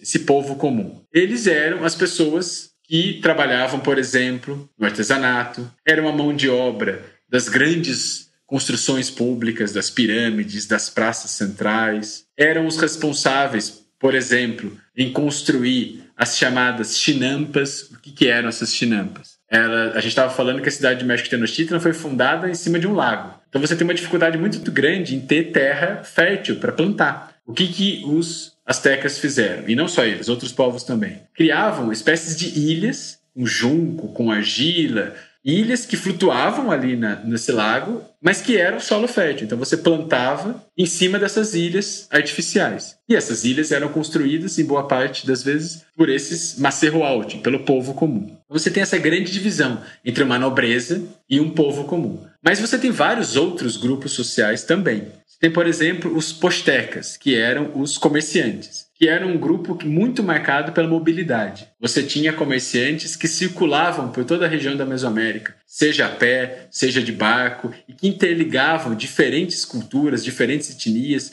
transportavam produtos que não existiam em determinado lugar para outros. Então, eles têm um papel importante não só nas cidades, mas principalmente nos contatos entre diferentes cidades, entre diferentes culturas, entre diferentes etnias. Além disso, você tem os sacerdotes, que tinham um papel muito importante, por exemplo, na questão dos sacrifícios, por exemplo, na questão de uma interpretação sobre quem somos nós, qual é o nosso papel no mundo, de onde nós viemos. Então, todos esses mitos em torno de Aztlán, da migração, da relação com uma divindade, da fundação da cidade ligada a um sinal divino, isso está muito ligado aos sacerdotes e as celebrações que eles fazem e as memórias que são construídas a partir disso. Você tem um outro grupo muito importante, que são os guerreiros. Os astecas, como eu falei para você, foram marcados pela questão desse ímpeto militar cada vez maior de invadir cidades. Então os guerreiros, eles são muito importantes. Você tem ali uma espécie de elite guerreira dentro do Império Azteca, que são os guerreiros águia e os guerreiros jaguares você tem uma série de outros e você tem uma espécie de escola que forma guerreiros, que forma soldados dentro da cidade de México Tenochtitlan. E você tem também os escravos, que não eram extremamente numerosos, mas que tinham um papel importante dentro dessa sociedade. E aí volta mais uma vez a ressalva. Quando a gente pensa em escravo, muitas vezes a gente está associando a outros modelos de escravização. Então é bem diferente a gente falar da escravidão que existia entre os astecas, como por exemplo a escravidão que existiu no Brasil colônia. Quem eram esses escravizados? Geralmente, eles eram prisioneiros de guerra ou eram pessoas que tinham sido é, é, se auto-vendidas como escravos, ou seja, pessoas que estavam endividadas, pessoas que estavam enfrentando alguma dificuldade e que se tornavam escravizados para escapar dessa situação. Você tem também inimigos externos de outros povos que eram escravizados, mas eles não funcionavam na mesma lógica de um escravizado, por exemplo, de novo, do Brasil colônia. Porque você não tinha essa ideia de posse, então você não tinha a pessoa, o senhor que iria vender, comprar, alugar esse escravizado. Você não tinha a ideia de uma escravização hereditária, então o filho de um escravizado não necessariamente seria um escravizado. E principalmente você nunca teve ali na região o que a gente chamaria de uma sociedade escravista. Você nunca teve a escravidão como grande eixo que explicava e estruturava essa sociedade. Você tinha escravidão ali, mas como um elemento dentro de uma sociedade maior, mais complexa tinha outros aspectos para além da escravidão. Pensando mais ou menos nessa estrutura social, eu acho que são os, os principais grupos que vale a pena chamar a atenção. Se você quiser colaborar com o História FM, você pode fazer isso via Pix usando a chave leituraobrigahistoria@gmail.com. E assim você colabora para manter esse projeto educacional gratuito no ar. De acordo com o que foi passado, né, através de histórias, lendas e até filmes infantis, né, essa região ela é mostrada como muito próspera em metais preciosos, né? Mas eu queria saber até que ponto os astecas usavam esses metais para desenvolver a economia deles, se tinham papel econômico de fato, ou se era uma coisa mais ornamental. Como é que os astecas se organizavam economicamente? Voltando à lógica de um império que não é tão império assim, a gente não tem, na verdade, o ouro ou a busca por metais preciosos como o grande motor desse movimento de expansão, desse movimento de domínio. Pelo contrário, você tinha ali, claro, o ouro como adorno, como objeto de luxo, mas não como o grande centro da lógica de expansão e de colonização e de conquista. O que a gente tem, na verdade, é a questão dos tributos e a questão do comércio. A expansão asteca se dá muito em torno de você estabelecer laços e rotas e lógicas comerciais com outros povos e com outras cidades e tributar de diferentes formas essas cidades. Então você tem, por exemplo, o tributo de produtos. Cidades que tinham que pagar anualmente X quilos de borracha, X quilos de determinado alimento, ou o tributo de serviços, pessoas ou grupos que deveriam trabalhar por um tempo em obras públicas, como carregadores, como construtores. Por quê? Porque o que você tem, na verdade, é a ideia de que esses tributos vão alimentar, vão confluir, vão se concentrar no centro desse império, que é México Tenochtitlan. Junto disso, a questão comercial que também acaba convergindo muito para a cidade de México Tenochtitlan. Por isso que alguns autores vão dizer que, na verdade, esse chamado Império Azteca, ele era muito mais integrado pelas questões econômicas do que por uma questão religiosa ou por uma questão política. Por quê? Porque o Império Azteca nunca teve como objetivo uma homogeneização, ou seja, uma imposição de determinada língua ou de determinada cultura, de determinada crença, de determinada divindade. Pelo contrário, esses aspectos não eram centrais para o domínio azteca pluralidade cultural, religiosa, étnica era completamente aceitável. O domínio se dava justamente a partir de questões econômicas. E aí os tributos e o comércio acabam sendo o grande foco de é, é atenção. Tanto é que a presença asteca nas cidades dominadas ela não se dava através de um grande líder militar, ela não se dava através dos sacerdotes. O que os astecas colocavam nas cidades que eles conquistavam eram cobradores de impostos. Ali estava o representante do poder externo, o representante do que a gente poderia chamar de centro de poder, o representante do líder asteca. Pensando nisso, a gente pode pensar então que à medida em que os astecas vão ampliando o seu poder e principalmente à medida em que você vai tendo um aumento dessa nobreza local, de novo, seja através de casamentos, seja através de alianças, o que você vai ter é uma necessidade cada vez maior de novos tributos, de novas cidades e de mais renda, produtos, comércio que abasteçam, que alimentem essa nobreza. Então você vai ter ao longo do tempo, principalmente nas décadas finais do Império Azteca, antes da chegada dos europeus, uma necessidade de guerra e de ampliação dos domínios constante. Você sempre vai precisar de mais gente tributando, sendo tributada para alimentar esse poder central crescente. Isso faz com que quando os europeus chegaram, você tinha ali um império azteca com tributações em 200, 300, talvez 400 cidades, o que é algo muito, muito expressivo se a gente for pensar a, o tempo do império azteca, que é um tempo muito reduzido, pouco menos de dois séculos. Existe uma definição clássica de império que é um tipo de regime político que sempre busca uma expansão territorial e política, né? Você já mencionou um pouco, já falou um pouco sobre essa nomenclatura em relação aos astecas, né? Mas eu queria ouvir de ti, assim, como é que esse chamado Império Azteca se relacionava com outros povos da região, né? Como é que se dava esse processo de dominação? Porque, como você já mencionou várias vezes aqui, a gente costuma importar conceitos, né, da Europa, ou sei lá, do norte global como um todo para aplicar a momentos históricos e contextos onde eles não se aplicam muito bem e acaba sendo meio que a nossa maneira de tentar traduzir, né, as coisas. Então eu queria te perguntar sobre como é que se dava, né, a relação dos astecas com os outros povos e essa dominação, digamos assim. Não sei se eu posso falar nesses termos, mas acredito que sim, porque, né, conhecimento corrente, né, de que vários desses povos se aliaram aos espanhóis por cansar, digamos assim, né, da dominação astecas. E no futuro eu quero falar sobre isso, até já vou dar spoiler para quem tá ouvindo, né, que no futuro eu quero fazer um episódio exclusivo sobre a conquista espanhola, e aí a gente vai voltar nesse assunto. Mas enfim, é, fica à vontade para dissertar a respeito. E me corrigir se eu falei alguma bobagem. Não, não, sem dúvida, existe essa questão do domínio mas não existe apenas o domínio. Aí que eu acho que é interessante a gente pensar. Então você tem de fato cidades que eram tributadas, duramente tributadas pelos astecas e que, por causa disso, odiavam os astecas. E que vão, por exemplo, como você falou, se aliar aos espanhóis, porque vão ver os espanhóis não como um inimigo, um invasor, mas como um aliado contra um inimigo local, que era o Império Azteca. Sem dúvida existe isso. A ideia é que não existe só isso, e principalmente que isso não é algo inventado pelos astecas. Porque a gente tem a tendência, quando vai pensar determinado império, em pensá-lo como sendo algo que é fruto de um reset. Então, começou tudo a partir dali. Não, eu acho que já deu para perceber nas respostas anteriores que os astecas eles não estão criando algo. Pelo contrário, eles estão chegando numa região que já tem uma série de relações, tensões, alianças, conflitos, e eles são um novo membro, um novo jogador dentro desse palco, dentro desse cenário. Então, boa parte dessas questões, elas já são anteriores e elas vão ser incorporadas, adaptadas, transformadas pelos astecas, e não necessariamente inventadas por eles. Mas voltando para a questão da multiplicidade. Então você tem de fato esse domínio militar. Isso vai ser muito marcante. Isso vai ser crescente ao longo do tempo.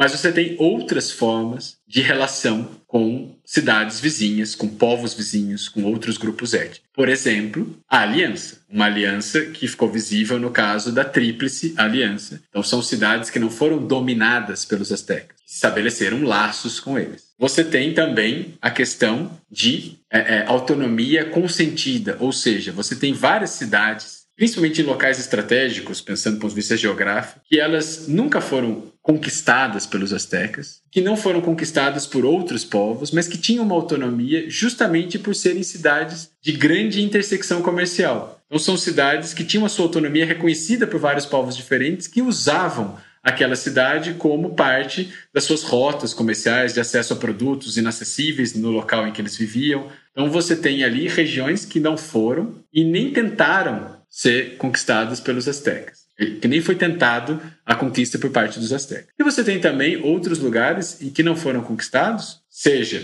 por falta de condição, seja por outras lógicas locais. Por exemplo, se tiver um episódio, como você está prometendo aí, sobre conquista da, do México, um dos principais aliados dos espanhóis foi uma cidade chamada Tlaxcala. Cidade que existe até hoje, inclusive. Uma cidade importante que forneceu muita expertise, forneceu mão de obra, forneceu informações e forneceu um, ponto, um porto seguro para os espanhóis. E que cidade é essa? A cidade de Tlaxcala é uma cidade que fica relativamente próxima à cidade de México Tenochtitlan, que nunca foi conquistada pelos astecas e que era inimiga ferrenha dos astecas. Então você tem ali um inimigo próximo, como se fosse uma espécie de inimigo interno, de longa duração, décadas e décadas de conflito, e que esse império nunca teve condições, nunca teve ação suficiente para dominá-lo. Pelo contrário, o que você tem, por exemplo, ali é uma espécie de coexistência bélica. O que significa isso? Você tinha conflitos periódicos entre os astecas e os tlaxcaltecas, mas não eram conflitos para tentar dominar, eliminar aquela cidade inimiga. Eram conflitos que tinham como grande objetivo o caráter simbólico. Eram chamadas guerras floridas, ou seja, guerras que tinham todo um ritual e que tinham como grande objetivo capturar inimigos e não simplesmente apagar a existência deles, dominar por completo e salgar o território para que nunca mais nasça nada ali. Então você tem uma série de guerras entre astecas e tlaxcaltecas, mas que não eram guerras como nós entendemos de dominação, conquista e incorporação desse inimigo ao meu império. Mas eram guerras que faziam muito sentido na cultura, nas lógicas locais. De você conseguir prisioneiros para sacrificá-los, de conseguir prisioneiros para escravizá-los, para ser mão de obra, para casar com é, é, pessoas da sua comunidade. Então, é uma coexistência, é uma convivência muito violenta, que não se encaixa nem na lógica de um indígena pacífico e harmônico, nem na lógica de um império absoluto que vai esmagando a tudo e a todos uniformemente. Por isso que é importante a gente sempre pensar essas grandes explicações como sendo partes de algo que escapa a elas, sempre ligado a questões específicas, sempre ligado a lógicas locais.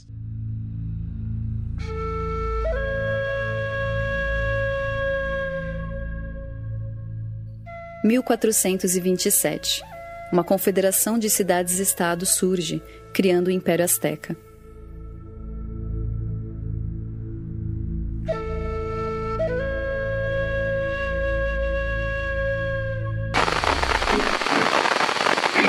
Um dos pontos mais impressionantes para quem faz uma viagem turística para o local onde os astecas viveram é a questão arquitetônica. Até você mencionou algumas pirâmides e tal, né? E tem vários memes, tem muita teoria da conspiração sobre, sei lá, a participação de alienígena, ou tinha toda aquela história do calendário maia, porque vai acabar o mundo em 2012. Sempre tem essas, essas viagens, né? Mas pensando em arquitetura, principalmente essas, essas viagens de, de alienígena. Mas enfim, eu queria te perguntar, é possível explicar de que forma a tecnologia azteca se desenvolveu para que se conseguissem construir aquelas grandes cidades e, e tudo mais? E sobre esse tema, esse preconceito que normalmente as pessoas têm com relação às tecnologias desses povos mesoamericanos, né? É... O que, que, você pode comentar sobre esse preconceito que a galera tem, assim, com, com essas tecnologias, esses saberes, digamos assim, mais científicos desses povos? Eu acho que o primeiro é, é tentar reforçar a ideia de que quando eu não entendo alguma coisa, ou quando aquela coisa não se encaixa numa visão de mundo, de um preconceito, de um estereótipo anterior, eu tento criar uma resposta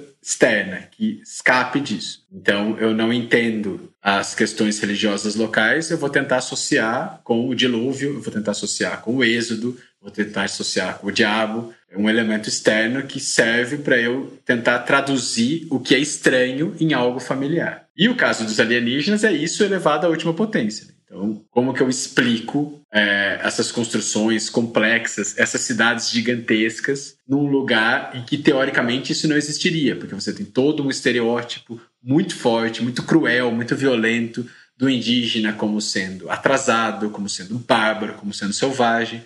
E quando você tem um elemento que escapa a esse estereótipo, então aquilo vem de fora. Foram os alienígenas. Mas isso é parte de uma longa tradição de pensamento que não surge com o documentário do History Channel. Pelo contrário, é algo muito, muito antigo que marca a própria chegada dos europeus aqui. Então você tem já no século XVI uma série de, entre aspas, explicações para o que tinha aqui na América que envolve elementos externos. Dizendo que essas construções elas existem aqui por quê? Porque povos do velho mundo migraram para cá e ensinaram isso para eles. Ou porque um apóstolo, por exemplo, o apóstolo São Tomé, viajou para cá e ensinou isso para eles. Então você já tem nos relatos do século XVI, do século XVII, a tentativa de explicar esses elementos a partir de uma lógica externa. Isso faz com que o estranho, estranho no sentido de estrangeiro, se torne familiar, se torne algo próximo do meu mundo. Meu mundo pensando ali os europeus do 16 e do 17 diante daquele outro, daquela alteridade. Isso vai continuar e vai se transformando ao longo do tempo. Então você tem, por exemplo, no século XIX, com o boom da descoberta das cidades perdidas na Ásia, na Europa, na África, com a, o surgimento, na verdade o surgimento não, né, mas a expansão da arqueologia, você vai ter a ideia então de que a América seria ligada a esses outros povos. Então as pirâmides americanas estariam associadas às pirâmides egípcias a forma de escrita ou as formas de escrita desenvolvidas na América seriam importadas, seriam ligadas a formas de escrita surgidas na Mesopotâmia, no próprio Egito, na, no, no Oriente, na China, na Índia. Então é sempre essa ideia de explicar com algo que vem de fora. E aí você tem no século XX, por exemplo, os deuses astronautas, a, a pirâmide indígena, que é, na verdade, construída por um ET. Enfim, é só pensar que isso não é nem um pouco novo. Pelo contrário, isso repete estereótipos, formas de pensamento muito violentas e muito antigas, praticamente sem alterações. Você muda a resposta, mas o mecanismo é o mesmo. E é um mecanismo que apaga a historicidade dos indígenas, que apaga a vida, que apaga as transformações dos indígenas, e que interpreta que as coisas só mudam para o elemento externo. Então, o, o, indígena ele só vai mudar se chegar um europeu, se chegar um, um alienígena, se chegar um egípcio explicando para eles como é que constrói. Além disso, a gente tem que pensar por que, que a gente destaca estas características em, em, em detrimento de outras. Então, sempre que vai falar sobre o grande desenvolvimento dos indígenas, você vai recair em grandes construções, grandes templos, grandes cidades. Por quê? Porque isso é algo que remete de novo ao olhar europeu, que privilegiava esse tipo de coisa. Então, qual que é o grande foco dos espanhóis nas primeiras décadas que eles estão aqui? Tentar encontrar o que eles esperavam encontrar, que era tentar encontrar os grandes povos do Oriente, o grande Khan, que tinha ali um império muito rico. Então eles iam atrás de cidades, eles iam atrás de reis, eles iam atrás de, muitas aspas, civilização, que era isso que eles estavam querendo encontrar aqui. E muitas vezes, de novo, isso continua sendo repetido até hoje. Então, o nosso olhar ele é muito cego para outras formas de desenvolvimento, para outros tipos de tecnologias. Por exemplo, eu gosto de citar em aula sempre duas, que é a Amazônia e o milho. Quando a gente olha para a Amazônia, a imagem que a gente tem é de um local intocado pelo ser humano. E, na verdade, o que as pesquisas recentes vêm tentando mostrar é exatamente o oposto. A Amazônia como sendo uma invenção, claro, com aspas aí, uma invenção dos indígenas locais, que transformaram aquela natureza profundamente, seja por querer, seja sem querer, mas que foram transformando o local a partir do fogo, da transformação da natureza com o transporte de sementes, com a adaptação de sementes, com a toda a lógica geográfica que vai sendo alterada pelos grupos locais. Ou seja, você tem toda uma tecnologia, todo um desenvolvimento, toda uma história indígena que é completamente invisibilizada. E a gente olha para a floresta como se não tivesse ser humano ali. Pelo contrário, aquela floresta só existe daquela forma por causa dos indígenas que habitavam. E o outro exemplo, que é um exemplo mais ligado ao México ou a Mesoamérica é a questão do milho. Quando a gente come o milho hoje em dia, a gente não está comendo um elemento, um produto natural, no sentido de intocado pelo ser humano. A gente está comendo um cereal que foi inventado pelos indígenas. Em que sentido? O milho não existia na natureza. O que você tem, na verdade, eram outros cereais que foram sendo, ao longo de muitos e muitos anos, adaptado, transformado, selecionado pelos indígenas, principalmente ali da região da Mesoamérica, da região dos Andes, também na América do Sul, e que vão transformando esse cereal a ponto dele virar um outro cereal, que é o milho, que tem uma espiga muito maior, que tem muito mais grãos, que é muito mais resistente e que tem uma capa, né, uma palha que protege muito mais dos predadores, dos pássaros, das outras aves. Ou seja, a gente está olhando para uma coisa extremamente complexa, extremamente avançada, mas que de novo não se encaixa no que a gente espera, que é ter um monte de pedra empilhada. Quer ter uma pirâmide, quer ter um templo, quer ter uma casa, quer ter uma cidade, quer ter uma estrada. Isso eu acho que vale muito a pena. Por quê? Porque quebra um pouco a ideia de que eu tenho que encontrar aqui a mesma coisa que eu deveria encontrar em outros locais, em outras culturas, em outros continentes, para a gente pensar sempre a partir do local e não sempre a partir de como o elemento externo olha para esse local. Além disso, de novo, né, como eu falei em outros momentos, os astecas eles não dão um reset. É muito difícil a gente falar de uma arquitetura, de uma construção que seja especificamente asteca. Porque, na verdade, eles estão ali na Mesoamérica incorporando elementos de outras culturas. Então, a cidade do México, ela tem muita, muita influência da cidade de Teotihuacan, que é uma cidade de séculos anteriores. E que os próprios astecas vão inventar e vão criar uma, assim, uma, uma história que os liga até Teotihuacan. Eu já falei antes que Teotihuacan era visto como a cidade que os deuses se encontraram para fundar o Quinto Sol. E também vai influenciar muito na arquitetura. Então, a ideia de uma grande praça central com pirâmides, com ruas amplas e que essa grande praça central ela não era para moradia, ela era para cerimônia, ela era para um símbolo de poder. Isso não foi inventado pelos astecas. Isso já estava presente muito antes, séculos antes, em outros povos, em outras culturas, como por exemplo em Teotihuacan. E para terminar, só como é, curiosidade, esses enormes complexos arquitetônicos, eles foram construídos principalmente a partir de força humana. Por quê? Porque você não tinha ali animais de carga domesticados, então você não tinha, por exemplo, na América, vaca, cavalo, poderia ser usado como força para transportar esses blocos de pedra. E você também não tinha a roda como meio de transporte. Então, todas essas construções elas foram transportadas, elaboradas, construídas por mão de obra humana carregando essas pedras, cortando essas pedras e levando essas pedras para o alto dessas pirâmides. Ou seja, também uma coisa um pouco diferente do que a gente tem como modelo de construções na Europa na Ásia, que envolvem muito a tração animal e muito a roda como meio de transporte. Tenochtitlan vivia lutando com a força das águas, e um dos primeiros projetos de Montezuma foi proteger a bela cidade das constantes inundações que a flagelavam.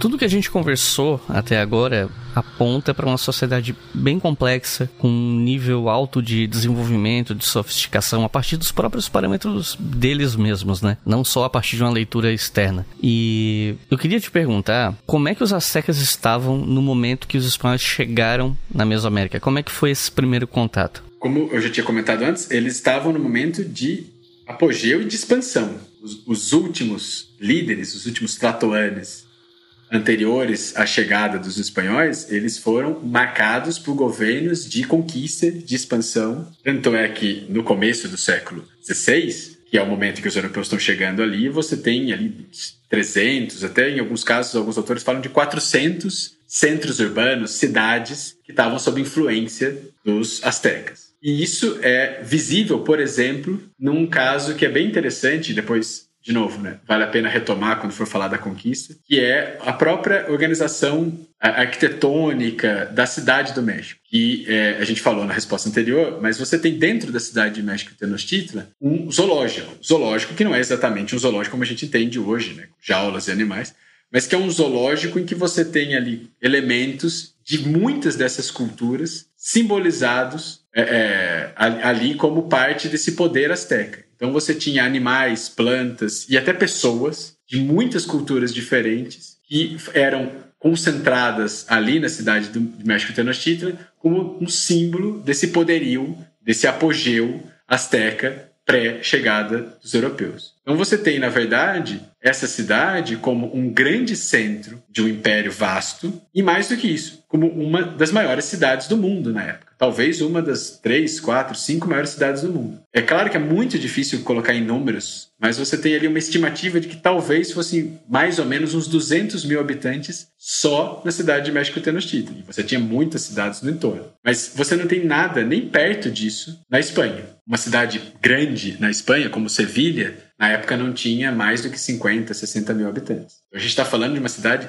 realmente gigantesca para qualquer padrão da época. Isso vai fazer com que, inclusive, os espanhóis fiquem boquiabertos. Tamanho, a complexidade, a riqueza dessa cidade. Só que pensando nesse primeiro contato, né, como é que estava e como foi esse primeiro contato dos astecas em relação aos europeus, o que a gente pode dizer é que esse contato ele acontece antes mesmo dos europeus chegarem. Por quê? E como você tem uma vasta rede de cidades sob domínio, sob influência asteca, você tem notícias sobre os espanhóis que chegam à cidade de México Tenochtitlan muito, muito tempo antes dos próprios espanhóis chegarem ali. Então, esse contato inicial ele vai se dar através dessas cidades dominadas, que vão passando informações até chegar no Tlatoani, até chegar no soberano, no Montezuma. Isso faz com que, então, ele mande embaixadores para os espanhóis. Então, você tem durante muito tempo, durante meses, um contato entre astecas e espanhóis que se dá via embaixadores. Embaixadores que vão levar, por exemplo, ofertas de acordo, que vão levar produtos, alimentos e que vão levar é, é, é, também assim animais, inclusive pessoas, para ver como que os espanhóis iriam lidar com isso, como eles iriam reagir diante dessas propostas, desses alimentos, diante desses presentes dados a eles.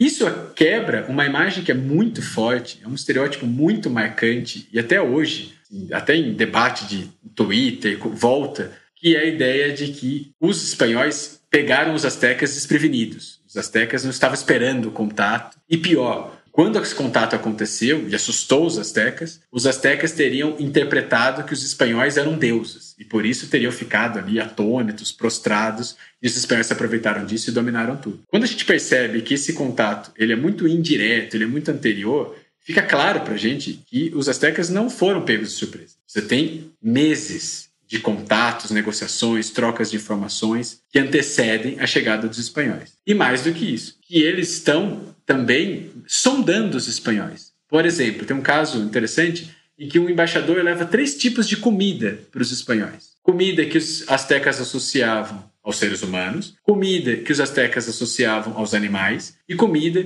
que os astecas associavam às divindades. Por quê? Porque eles estavam sondando, eles queriam saber como seria a reação desse povo diferente diante dessas oferendas, qual elas iriam consumir, o que, que eles iriam fazer diante disso. Então, eles não estão simplesmente cegos, atônitos, é, diante de alguém superior, mais esperto. Pelo contrário, eles estão sondando, agindo, mapeando para saber como reagir. E aí isso vai culminar no contato pessoal mesmo. Você tem, depois de todo esse tempo de contato através de embaixadores, contatos indiretos, os espanhóis chegam na cidade de México Tenochtitlan e aí você tem o encontro entre o líder da expedição espanhola, que é o Hernán Cortés, com o líder, o Tlatoani, local, que é o Montezuma. Eles se encontram pessoalmente. Tem inclusive algumas gafes, o Cortés chega a tentar abraçar o, o Montezuma, e aí os nobres não deixam, porque isso seria visto como um desrespeito. E depois disso, você vai ter um período em que os espanhóis ficam dentro da cidade de México Tenochtitlan. Eu não vou entrar nesses detalhes, porque, de novo, seria abrir um outro episódio, já o episódio está ficando longo, daqui a pouco vai, vai deixar de ser um episódio de História FM virar um episódio do xadrez verbal.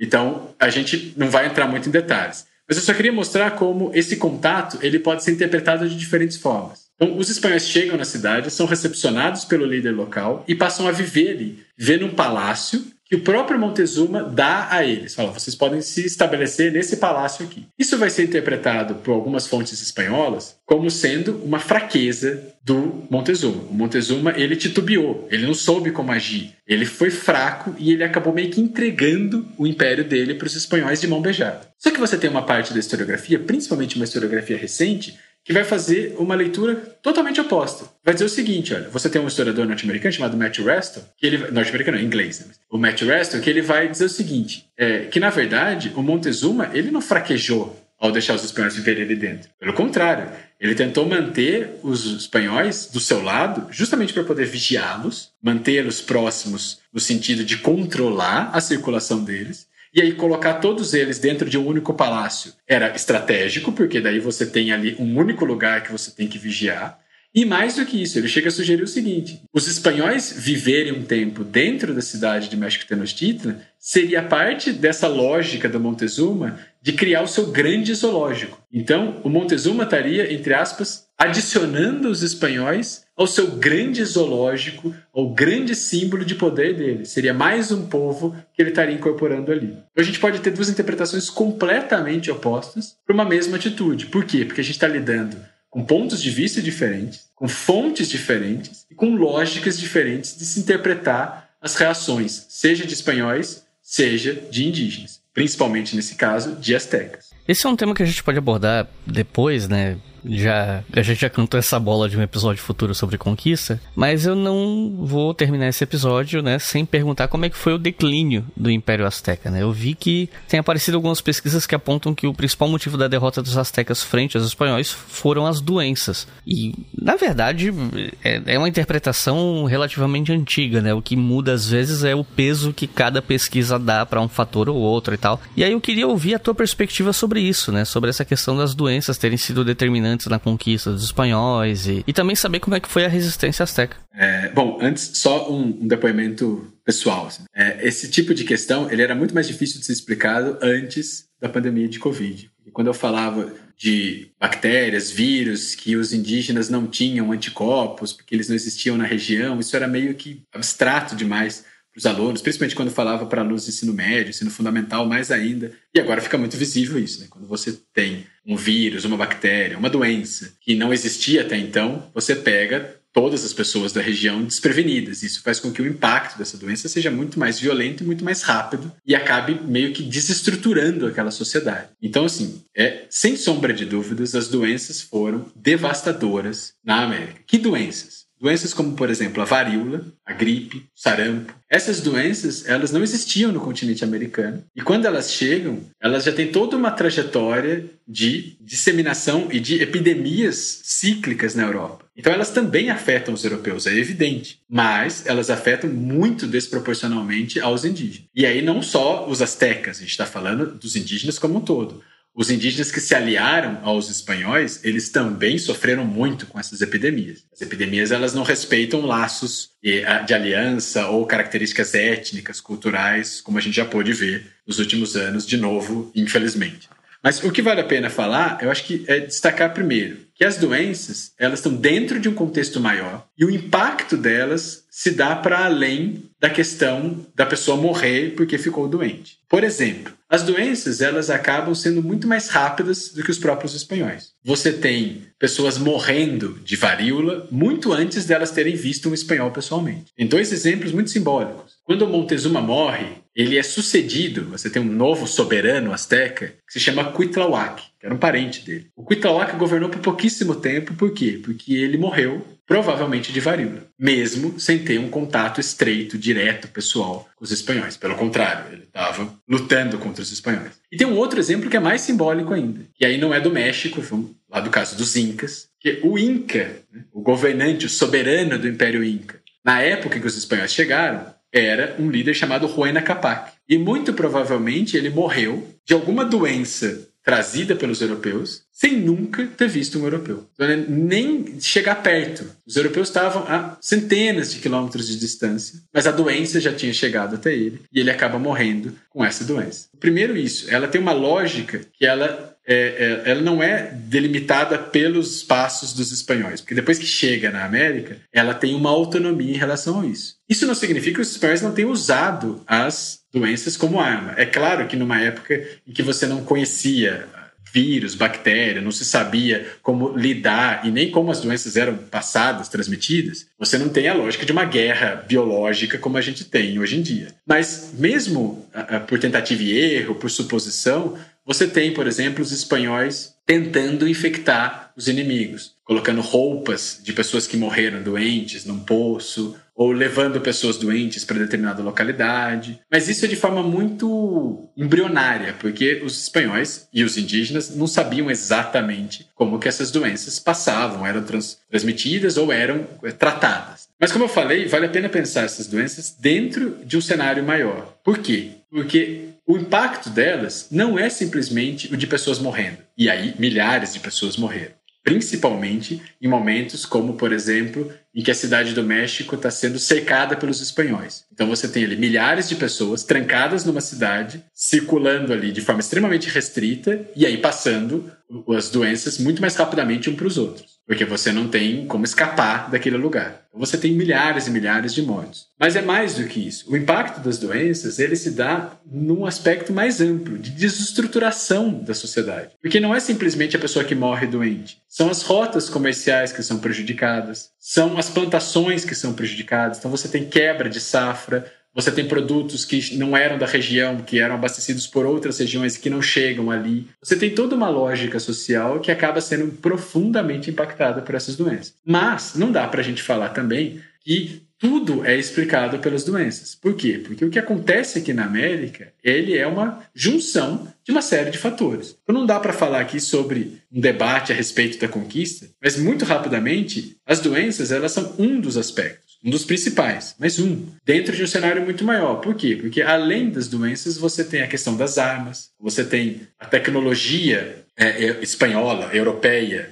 que é diferente da indígena, então você tem armas de fogo, você tem espadas, são diferentes da armadura e das armas utilizadas pelos indígenas. Você tem a questão geográfica também, então você tem ali a, a cidade do México sendo construída dentro de um lago, em cima de um lago, como sendo algo interessante em determinado momento, porque o acesso é difícil, mas também muito desinteressante em outro momento, porque isso faz com que os espanhóis possam cercar a cidade, não deixar ninguém entrar, ninguém sair, e ela acaba sendo enfraquecida, enfraquecida inclusive pelas doenças. Você tem uma série de outras explicações. Alguns autores vão enfatizar a questão da comunicação, então o fato dos espanhóis terem tradutores, o fato dos espanhóis conseguirem entender eh, a lógica local faria com que eles tivessem vantagens. Mas enfim, isso daí é muito. É um tema muito vasto que não dá pra gente falar agora. O importante eu acho que é pensar as doenças como parte de algo maior e as doenças tendo um impacto para além de simplesmente a pessoa que ficou doente e eventualmente morreu por causa disso. Já, já em relação ao que você tinha perguntado, né, da resistência dos indígenas, eu acho que vale a pena a gente pensar no seguinte: tá? os indígenas o tempo inteiro resistiram de diferentes formas. A resistência militar, bélica, ela é só uma das formas de resistência. Mas eu acho que o que vale mais a pena pensar aqui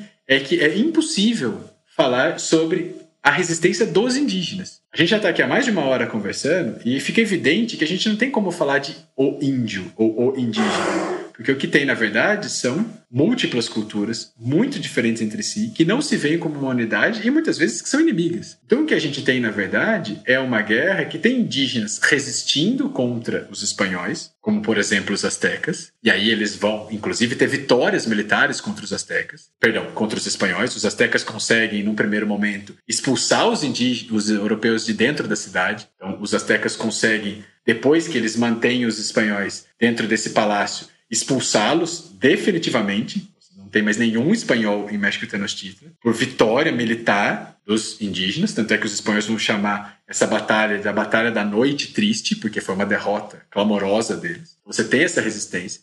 Mas você tem o outro lado também, que são indígenas, como por exemplo os indígenas tlaxcaltecas, que eles não estão resistindo aos espanhóis. Pelo contrário, eles estão lutando ao lado dos espanhóis contra os mexicas, contra os astecas. Então, nesse sentido, quando a gente está falando da conquista, quando a gente está falando dessa relação entre espanhóis e indígenas, é importante a gente pensar que, na verdade, a gente está falando de algo mais plural. Você tem indígenas que resistiram aos espanhóis, você tem indígenas que lutaram ao lado dos espanhóis. Você tem indígenas que foram derrotados pelos invasores e você tem indígenas que venceram outros indígenas ao lado dos invasores. Nesse sentido, a gente pode falar, por exemplo, que alguns historiadores citam, dos índios conquistadores, dos índios vitoriosos na conquista, e não só do indígena que lutou e que foi derrotado pelos europeus. Para pensar a resistência dentro desse cenário maior. É uma resistência dentro de um cenário de múltiplas reações dos indígenas e não simplesmente de algo homogêneo, o índio lutando contra outro lado também homogêneo, o espanhol.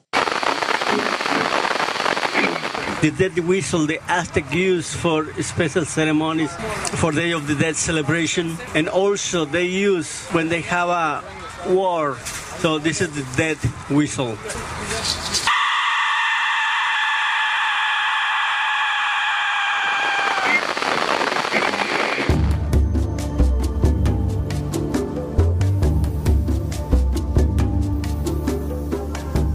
Bom, eu não sei se todo mundo que vai ver esse episódio sabe, mas o México é um dos países que abriga a maior quantidade de sítios arqueológicos do mundo, né? E isso faz a gente pensar em quais são as fontes que sobreviveram, que falam sobre quem foram os astecas.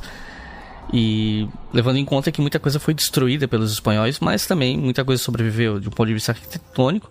E até onde eu sei, alguma coisa escrita também, né? Então eu queria saber quais são as fontes que nós temos para estudar os astecas.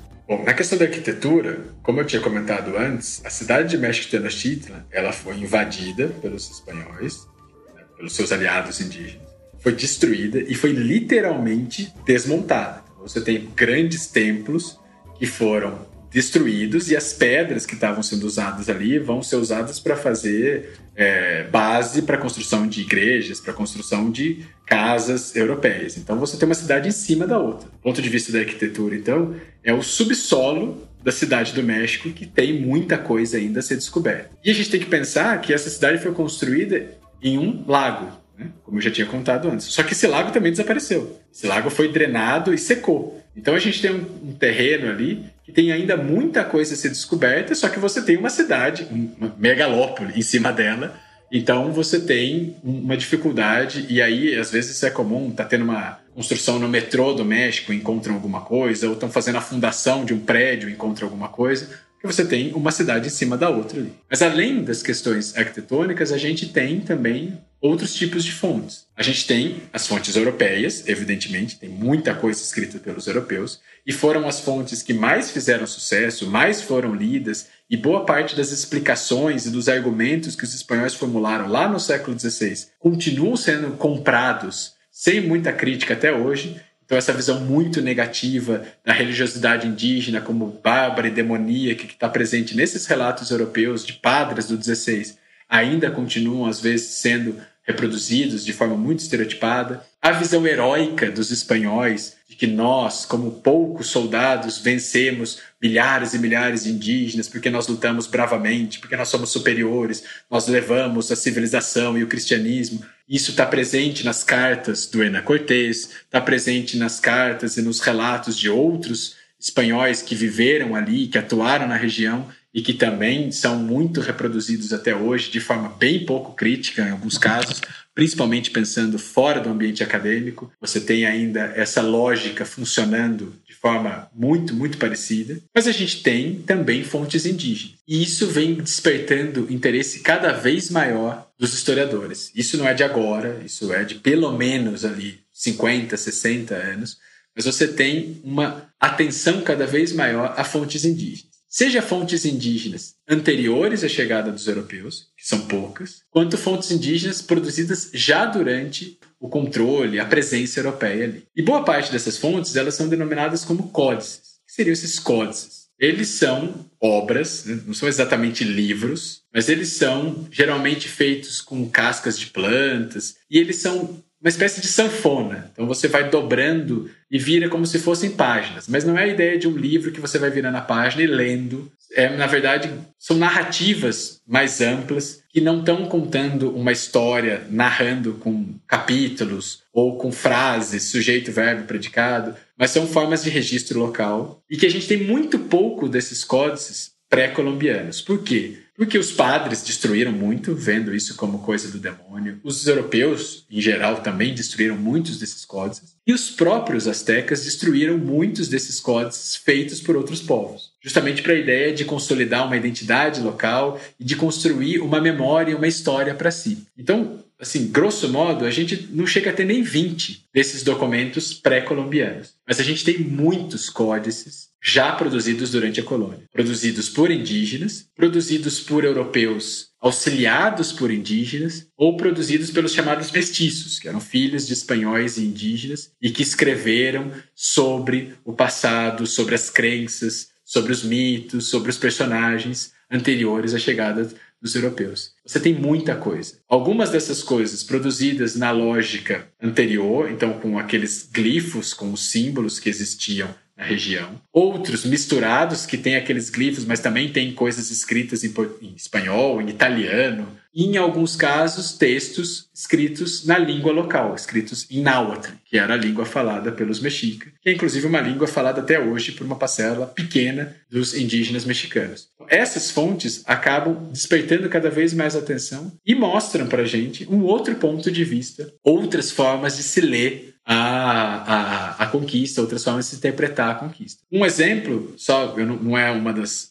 dicas do final, então, um exemplo é que a editora da Unesp publicou há pouco tempo atrás um compilado de relatos que são relatos produzidos por indígenas e por mestiços falando sobre a conquista. Relato que foi compilado por dois pesquisadores, o Jorge Baudot e o Todorov, e que acaba é, é, mostrando um pouco esse ponto de vista e essas fontes que durante muito tempo foram vistas como inacessíveis ou foram vistas, pensando numa visão bem preconceituosa, bem estereotipada, como fontes inferiores, porque as principais fontes seriam as europeias. Então vem mudando bastante sobre isso. E um outro tipo de fonte, que não é exatamente o códice, são os chamados lenços. E aí, quem tiver um tempinho, digite aí no Google lenço de Tlaxcala, que é uma fonte sensacional. Esses lenços, eles eram tecidos, produzidos já desde o período pré-colombiano, mas de novo, a gente não tem quase nada, mas que você tem durante o período colonial a produção por exemplo, por parte da cidade de Tlaxcala, desse lenço que é um enorme tecido mostrando a cidade de Tlaxcala e todas as batalhas que eles venceram, a relação que eles tinham com os espanhóis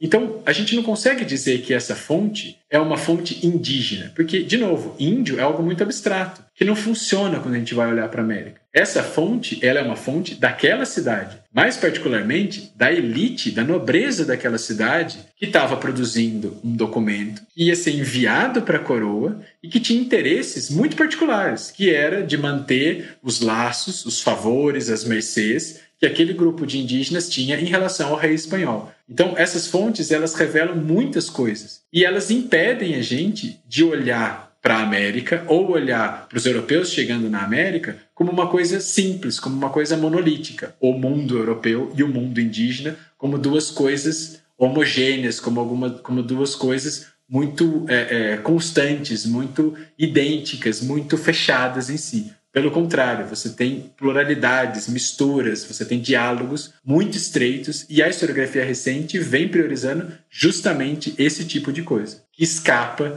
a essas fontes ou essas interpretações muito tradicionais e muito estereotipadas. E para terminar, eu queria saber se tu poderias comentar a respeito de como esse tema né, de astecas chega nos livros didáticos atualmente. Se você acompanha isso, se você sabe dizer se os livros didáticos estão atualizados em relação a esse tema, as coisas mais recentes, enfim, como é que os astecas vão aparecer em sala de aula? Existe um, um lugar comum de falar mal de livro didático e eu me afasto muito dele. Até por ter trabalhado é, auxiliando né, em alguns livros didáticos, eu já vi o outro lado, né, como que eles são produzidos. E é um desafio gigantesco. E eu acho que os livros didáticos vêm melhorando muito ao longo do tempo. Nos últimos anos, década, por exemplo, a gente tem um salto qualitativo expressivo. De questionamento de estereótipos, de outras visões, outros personagens, mostrando que a história é muito mais do que uma lista de soberanos, de uma lista de reis, pelo contrário, mostrando como isso apaga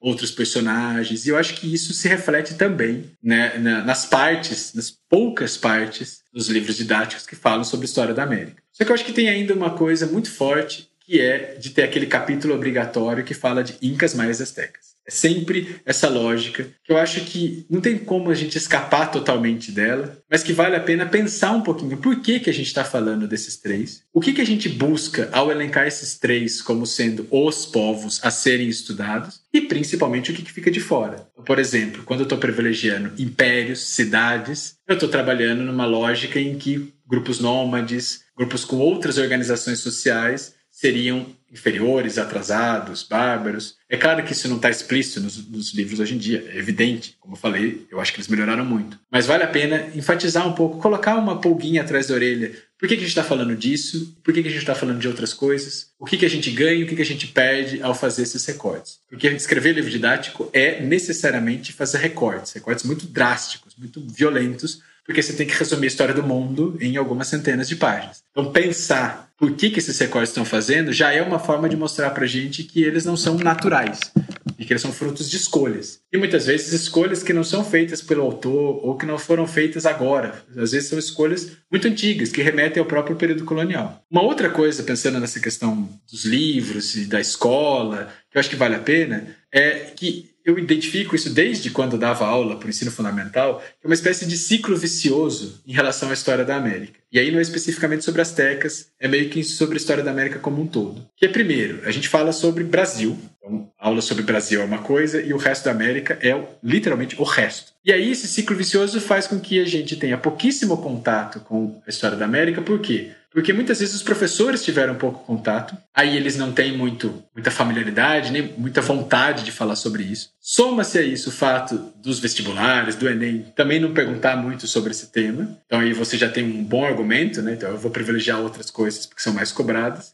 E isso faz com que, quando você está naquela correria de meio de semestre ou de final de ano, que não está dando tempo de completar o livro, de fechar a matéria, é o pedaço que vai necessariamente ser cortado, é o capítulo pulado, é o capítulo que você dá como atividade para a pessoa ler em casa, ou você faz um questionário e em meia hora você mata ele. E eu acho que isso é muito ruim. É claro, eu estou sendo clubista aqui, evidentemente, porque é a parte que eu estudo e que eu gosto, dedico desde que eu entrei na graduação a pesquisar. Mas eu acho que tem um outro aspecto para além de pensar a história da América, que eu acho que é um local, é um momento, e são debates e temas muito fortes, muito presentes até hoje. Eu acho que dá para a gente pensar, por exemplo, no livro didático, em puxar questões nas partes de história da América Espanhola ou nas partes da América Inglesa, esse resto da América que não a história do Brasil, que são muito, muito importantes para a gente pensar o nosso presente, para a gente pensar a forma como nós olhamos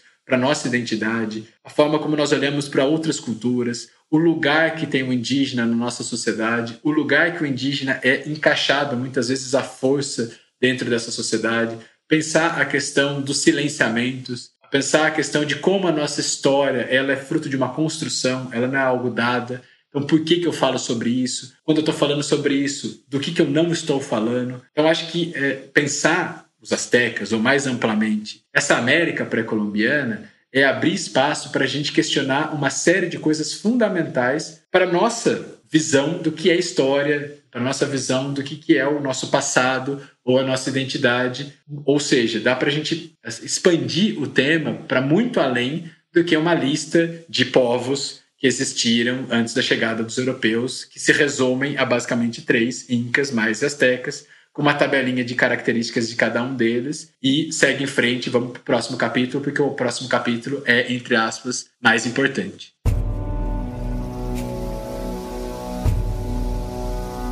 (1519) começa a campanha de conquista dos astecas empreendida pelos espanhóis, que contaram com a ajuda de aliados indígenas de povos insatisfeitos com a dominação asteca.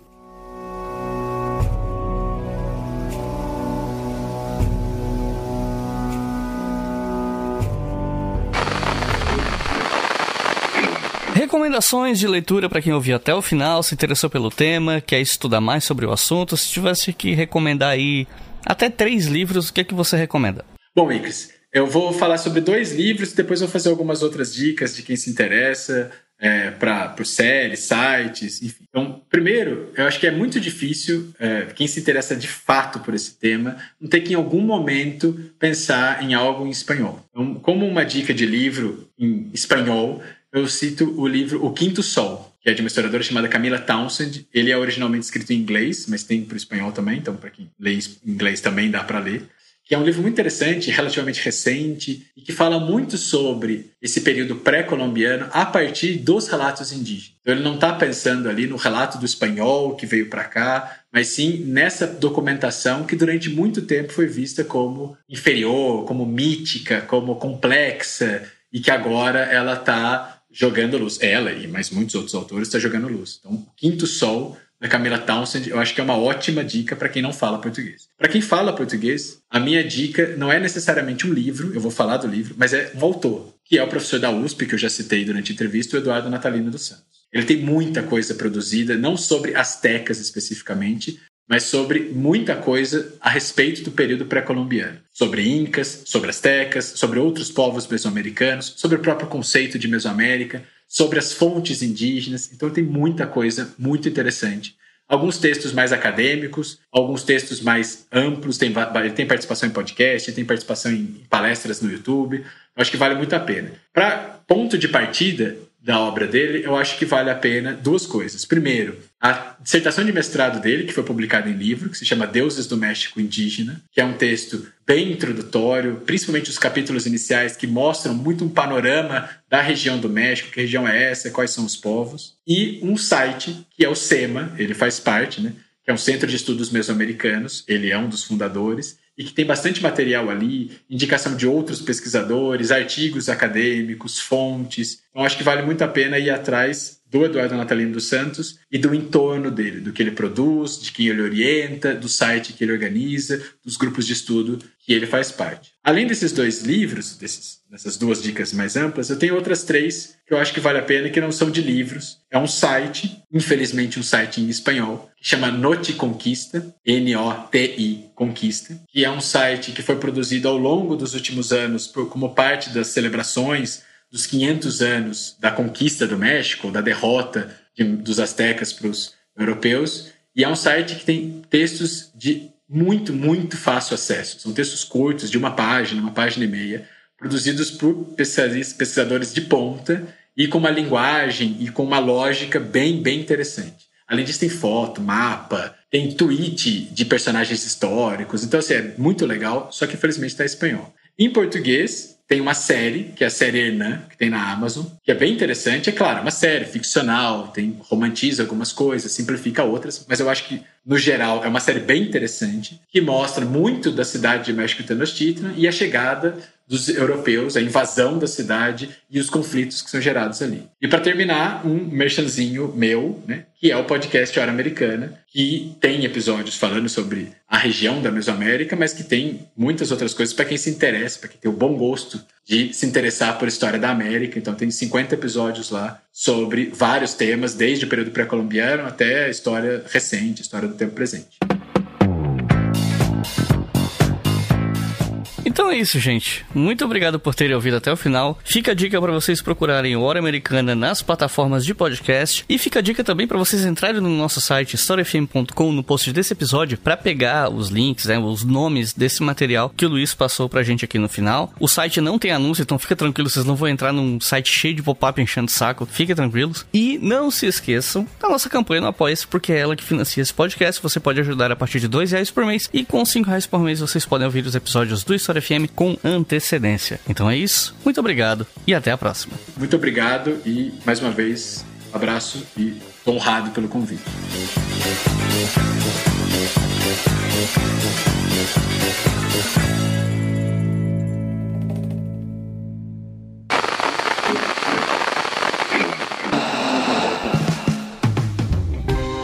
Este podcast foi financiado por nossos colaboradores no Apoia-se.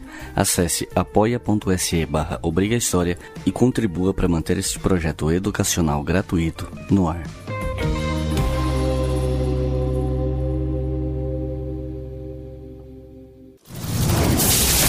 Esse podcast foi editado por Samuel Gambini, samuelgambiniaudio.com.